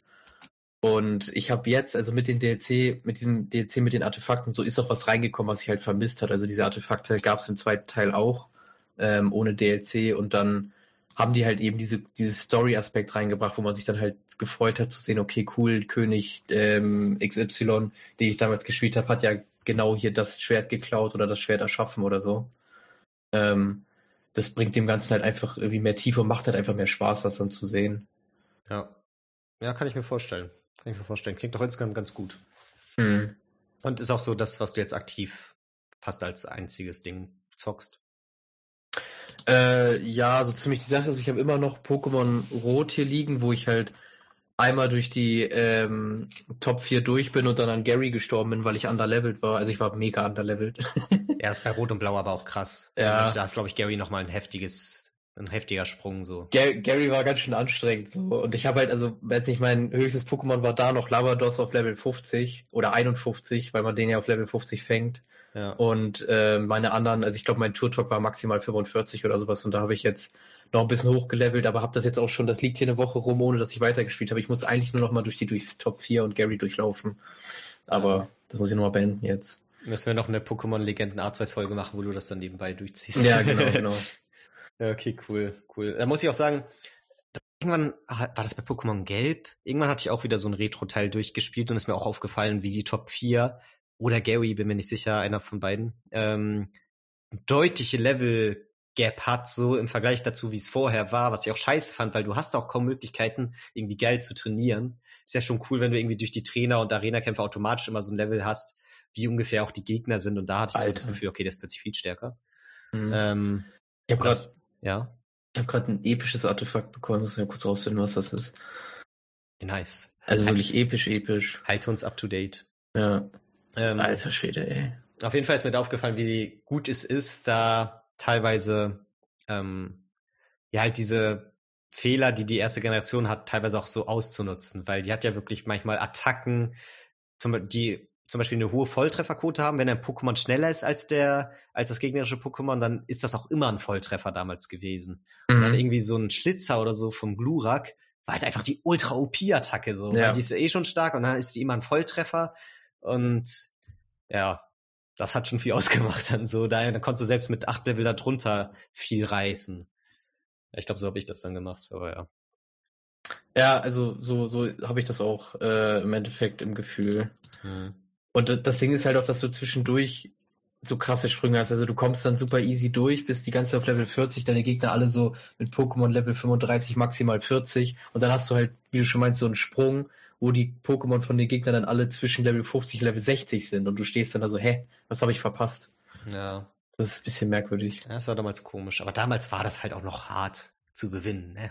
Das kennt man ja heutzutage gar nicht mehr. Obwohl bei den Remakes von Diamant und Pearl, da war die Top 4 und Cynthia, der Champion, tatsächlich auch sehr hart. Beziehungsweise ja, zumindest ja. sie ähm, haben sie im Remake dann auch nochmal so ein paar Special weiß nicht, ähm, Competitive Moves gegeben und so, gutes Moveset, gute Items. Ich weiß nicht, ob sie das so im Original auch schon hatte, obwohl im Original auch schon Cynthia eine der stärksten Champions war. Ja, also da, da ist mir das auch nochmal ein bisschen aufgefallen, was aber auch strange war, weil Diamant und Perl, die Remakes zumindest, sind sehr einfache Spiele eigentlich und dann haben sie plötzlich diesen ultra harten Champ, habe ich ja, glaube ich, auch schon in der Folge erwähnt gehabt ich mag harte Spiele, aber ich finde, es muss auch gut aufgebaut hart sein und nicht so, du hast alles pipi einfach und dann am Ende einen ultra harten Boss. Also das ist halt einfach Bullshit, finde ich. Das finde ich dann auch nicht gut. gutes Game Design. Es muss halt passen. Ne? Es macht halt, es macht halt keinen Spaß, wenn du 30 Stunden lang durch ein Spiel läufst, eigentlich keinen richtigen Gegner hast und am Ende dann nochmal extra grinden gehen musst oder so. Ja, genau. Obwohl früher, also mittlerweile geht mir Grinden halt schon auf den Sack, ist ja auch immer so was zeitintensives, aber teilweise hat es auch echt was, wenn du einen Boss hast und du weißt, fuck, der ist richtig hart und dann gehst du einfach nochmal richtig grinden. Einfach um eine Chance zu haben, um deine Chancen zu erhöhen und so. Also manchmal feiere ich das auch. Das erinnert mich immer so ein bisschen an die ähm, South Park Folge, wo sie irgendwie wochenlang nur irgendwelche Wildschweine killen bei WoW, so, ja, ja. um Chance zu haben gegen den einen heftigen Looter. Ahnung. Da ist natürlich ein bisschen ekelhaft dargestellt alles, aber ja, also manchmal kann Grinden auch ganz cool sein, aber prinzipiell gehen die Spiele ja auch schon richtigerweise in eine Richtung, dass sie das vereinfachen oder versuchen zu verhindern, dass du irgendwie groß grinden musst. Zumindest für den normalen Storyverlauf sollte es nicht ausschlaggebend sein. Für jetzt so Secret Bosse, okay, finde ich dann nicht schlimm. Ja, das ist was anderes. Also wenn du dann halt die Story vielleicht durch hast oder weißt, okay, gut, wenn ich das jetzt mache, dann dauert das Ganze noch mal ein bisschen länger, dann ist das ja auch was anderes. Aber wenn du halt ein Spiel normal spielst und am Ende beim ganz normalen Storyboss auf einmal dir auffällt, okay, fuck, ich muss jetzt hier Minimum noch mal irgendwie mich zwei Stunden ins hohe Gras setzen. Und das ist halt wirklich normal. Das liegt dann nicht daran, dass du irgendwie zu viele Trainer umlaufen hast oder sowas, sondern das ist dann einfach normal. Dann muss man sagen, das ist halt vielleicht auch schlechtes Spieldesign. Also immer so die Frage, zockst du so ein Pokémon Rot dann schon so aktiv oder ist eher so, du hast eh YouTube oder Sport oder so im Hintergrund laufen und hast es dann nebenbei, weil du eh genug Aufmerksamkeit für beides hast und weil da kann man ja auch so. ganz okay grinden, wenn man sagt, es läuft eh YouTube und dann grind ich halt nebenbei noch so ein bisschen, aber bekomme das YouTube-Video trotzdem komplett mit. So. Ja, das Ding ist, ich habe äh, schon immer was laufen, vor allem wenn ich so Pokémon spiele, aber auch jetzt, wenn ich hier so Crusader spiele, aber meistens ist es dann so, dass ich dann ähm, auch nicht mitbekomme, was dann bei dem YouTube-Video läuft oder sowas. Mhm. Also es ist schon oft so, also auch bei Pokémon. Bei Crusader Kings sowieso ganz oft, weil man da auch ein bisschen mehr lesen muss und so. Aber bei Pokémon auch teilweise, dass ich dann halt wirklich mir auch Gedanken mache, wie ich jetzt, also wenn man zum Beispiel gerade überlegt, wie man sein Team weiter aufbaut und so, dass ich dann halt wirklich gar nicht mehr damit äh, mich beschäftige, was dann jetzt irgendwie bei YouTube passiert, sondern dass ich wirklich komplett im Spiel drin bin und so Top 4 Kämpfe und so sind ja auch schon ein bisschen intens. Ja, ich finde auch, es dürfen, es müssen bestimmte YouTube-Videos sein. Es darf nicht, äh, am besten irgendwas, wo du einfach nur aktiv hören musst, aber nicht viel sehen musst. So, sowas wie Mario Kart zum Beispiel. Oder sowas. Halt irgendwas Lockeres, wo auch nicht schlimm ist, wenn du mal ein Rennen nicht so aktiv mitverfolgst oder so. Mhm. Hast du mittlerweile mehr zum Artefakt herausfinden können? Ja, ich habe dir sogar einen Snap geschickt. Das ist, das ist zum Beispiel jetzt ein einzigartiges. Also es hat einen Namen, das heißt Cortana, das ist ein Schwert. Warte mal, ich kann mal eben rausfinden, woher das kommt. Ich habe gerade im Crusader Kings Wiki, kommt vom König oder aus dem Königreich von England. This is claimed to be Cortana. The sword of mercy, legendary sword, was once wielded by Tristan against Morholt. This would also be why the tip of the sword is missing. A piece is lost to the thick skull of the Irish giant. Okay. Und es gibt mir halt ziemlich krasse Boni. Also dieses, ähm, warte mal, hier heißt das Renown wie heißt das im Spiel Pracht? Ja, Bekanntheit, genau. Also Bekanntheit ist halt eine super krasse Sache, weil da geht's nicht um den Charakter, sondern da geht's um dein ganzes Haus, also um die ganze Familie. Und wenn du das hochbekommst, das tickt halt hoch über das, die komplette Existenz des Spiels und des Hauses. Ähm, und wenn du dann halt richtig hoch bist oder deine Familie richtig bekannt ist, kriegst du halt richtig starke ähm, Geburtsbonis. Also einfach nur dadurch, dass du diesen Namen der Familie hast, hast du dann schon irgendwie super viele Prestigepunkte und sowas ähm, und kriegst halt auch monatliches Prestige und so. Und deswegen ist das ziemlich stark. Was haben wir noch? Prestige kriege ich auch stark. Ah ja, und hier Seduce Scheme, also dass ich dann ähm, Leute so verführen kann und sowas. Da ist die Power auch 50% stärker. Das ist auch richtig stark. Okay, heftig. Wie hast du das jetzt nochmal bekommen? Das habe ich jetzt durch ein Adventure bekommen. Also da ist ein Typ auf mich zugegangen. Das ist dann auch, du kriegst dann so eine Nachricht, dass du so einen Typen am Hof hast die sagen dann immer, der ist inspiriert. Und dann sind die zum Beispiel entweder sagen ja, ich bin inspiriert, ich will was schmieden, ich möchte eine Krone schmieden. Und dann sagst du, okay, gut, hier kriegst du 50 Gold, fang an zu schmieden. Und dann kommen noch so zwei, drei Sachen, die dann ein bisschen bestimmen, ähm, wie gut das jetzt wird, wo du dich, wo du halt so ein paar Entscheidungen treffen kannst. Aber der Typ jetzt hat gesagt, er will auf ein Adventure gehen. Und bei diesen Adventures hast du halt immer die Chance, dass du so einzigartige Sachen bekommst. Die dauern aber immer super lange was dann dadurch halt immer super gefährlich ist, dass dein Herrscher halt stirbt oder der Typ auf dem Adventure halt stirbt und dann ist das Ganze einfach abgebrochen. All die Kohle ist dann im Nichts, das ist halt richtig ätzend.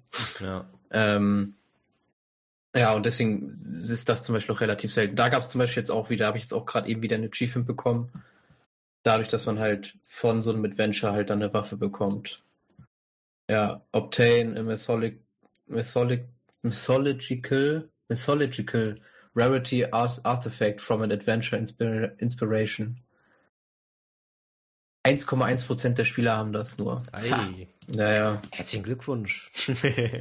ja, aber in Crusader Kings gibt es einige Sachen, weil du musst halt im Ironman-Modus spielen, dass du halt dann nicht abspeichern kannst ähm, und einfach neu laden kannst, wenn du irgendwie stirbst oder was verkackt. Deswegen gibt es, glaube ich, super viele Leute, die nie wirklich ähm, jetzt Achievements bekommen, weil die halt nicht im Ironman-Modus spielen.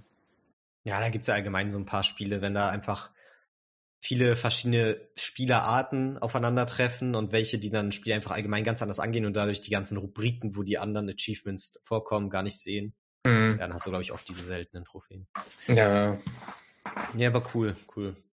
Ich muss sagen, ich zock im Vergleich tatsächlich momentan gar nicht so viel, bin in letzter Zeit nicht so viel dazu gekommen, hab auch Pokémon gar nicht so viel weiter gespielt seit unserem seit unserer letzten Folge so. Muss mhm. das mal wieder angehen. Meine Schwester hat mich auch schon teilweise angeschrieben von wegen, ah, wie findest du das? Oh, ich feiere es voll bla. Die hat schon fünf Shinies oder so gefunden. What the fuck? Ja, die sind aber auch, ich glaube, die Rate hat sich gar nicht verändert, aber du siehst halt einfach instant so viele Pokémon, weißt du? Du hast nicht mehr das, dass sie, dass du sie richtig encountern musst, sondern du reitest halt mal eben an 20 Stück vorbei, ne? Deswegen ja, ist schon stimmt. wahrscheinlich, dass du welche siehst. Und ich glaube, manchmal gibt's so Horden und da kommen dann schon öfter welche vor. Keine Ahnung. Ähm, ja, und deswegen bin ich schon ein bisschen angefixt, hatte aber auch wenig Zeit. Und ja, bin noch so ein bisschen am gucken, das weiter angehe. Hab jetzt Urlaub die Woche, deswegen versuche ich ah, das cool. jetzt mal ein bisschen aktiver zu zocken. Ich weiß gar nicht, hatte ich im Podcast schon über Dying Light 2 geredet? Nee, nee, ich glaube, das war da noch nicht raus. Ja, also das ist nochmal so eine? Sache. Nee. Ich habe gesehen, dass dein Vater das spielt. Ja, ja, cool. Ja, genau, er hat sich das geholt ähm, extra aus Österreich, weil die Version in Deutschland ja gecuttet ist. ja, geil. Aber finde ich cool, dass er sich da direkt die Konvention holt. Ja. Ich weiß auch nicht, was da gecuttet ist. Ich glaube, das ist jetzt nichts mega Schlimmes oder so. Deswegen, also ich verstehe auch nicht, warum man das in Deutschland cutten muss, wenn es ein Spiel ab 18 ist, aber egal. Weil es Deutschland ähm, ist. Ja. Auf jeden Fall hat das dann äh, vorletztes Wochenende oder so war hier und hat es dann mitgebracht und dann haben wir das zusammen kurz angezockt, dann habe ich den Anfang zumindest mal gespielt und er wollte mich auch so ein bisschen anfixen, weil es gibt einen Koop-Modus, dass du das so Far Cry-mäßig, glaube ich, zusammen das Spiel halt einfach im Koop durchzocken kannst, so die ganzen mhm. Hauptmissionen mhm. und so, was schon cool ist. Dann wollte er mich, glaube ich, anfixen, dass ich mich das, dass ich mir das auch hole. Ähm, und ich fand schon prinzipiell ganz nett. Ich finde, das Spiel hat auch so ein bisschen so einen trashigen Faktor. Ähm, es wirkt jetzt nicht so mega hochglanzmäßig. Ich finde, die Dialoge sind so mega hölzern und so. Aber ich glaube, vor allem im Koop kann es zusammen schon Bock machen, weil du schon diese offene Welt hast und prinzipiell ist das dann, glaube ich, schon eine nette Sache. Aber jetzt nicht, glaube ich, wo ich Bock hätte, das jetzt im Singleplayer durchzusuchten. Ja. Ich hol's mir jetzt erstmal noch nicht, aber vielleicht ist das ja nochmal so eine Option in der Zukunft. Mhm. ich habe gehört, das soll mega buggy sein. Ja, ja, das kann auch sein. Also ich habe so verschiedene Sachen gehört. Einerseits Leute, die so meinten, ah, die sind so richtig cool auf Sachen eingegangen im ersten Teil, die nicht so gut gelaufen sind. Ähm, und die haben sich echt viel Mühe gegeben und natürlich ist ein bisschen buggy, aber das macht echt Fun und bla bla bla. Und ich habe es dann eher positiv gesehen. Weil dann, glaube ich, ich habe so Vergleichsdinger gesehen, wie negativ Dying Light 2 bewertet wurde von den Kritikern im Vergleich zu Pokémon. Da haben halt alle gehatet, so von wegen, Pokémon sieht so ultra scheiße aus, wie kann das sein? Aber Pokémon hat ja schon prinzipiell das neue, ein ganz interessantes und gutes Gameplay, so. Ist ja jetzt kein krass verpacktes Spiel oder so. Ich weiß nicht. Ähm, werde ich vielleicht noch mal ein bisschen intensiver reinschauen. Und sonst gucke ich mal, ich habe Crash, äh, nee, nicht Crash, hier Dings, Ratchet und Clank habe ich ja durch. Ähm, da kommt da auch bald eine Folge zu. Ähm, habe ich auch auf Platin gemacht tatsächlich, was ganz cool ist, mal wieder eine Platin-Trophäe.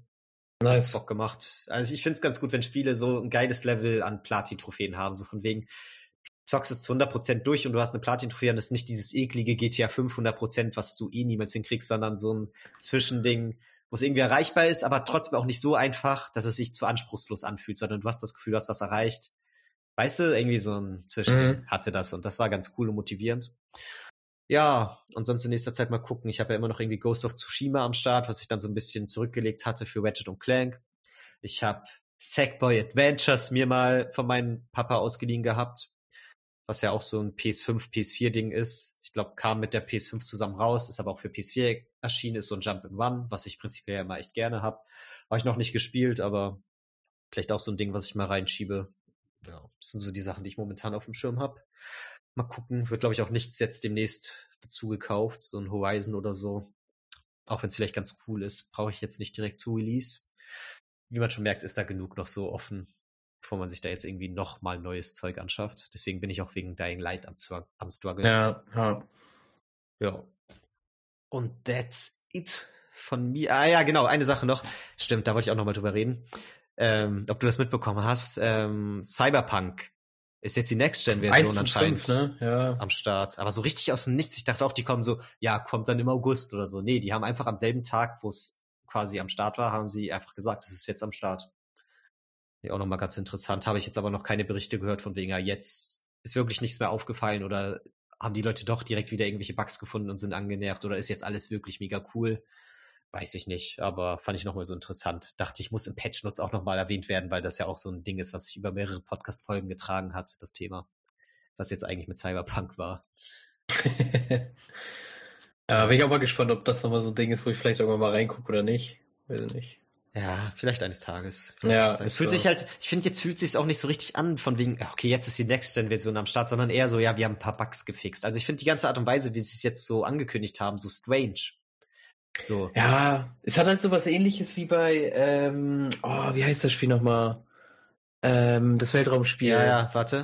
Äh, no Man's Sky. No Man's Sky, ja. Was halt auch so mega kacke released ist und halt so viel Vorschusslorbeeren bekommen hat und jetzt ja wohl wirklich spielbar sein soll. Aber es gibt, glaube ich, immer noch super viele Leute, denen du das nicht verkaufen kannst, dass das Spiel jetzt spielbar ist. Während halt eine andere, ähm, äh, andere Gruppe an Leuten jetzt halt mittlerweile, glaube ich, das Spiel ihres Lebens gefunden haben damit.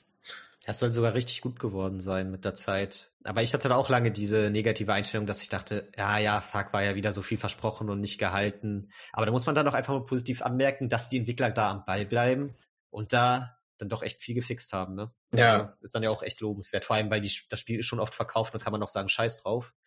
Aber die sind da irgendwie am Start geblieben. Fand ich ganz cool. Auch wenn es jetzt nicht so ganz mein Ding ist.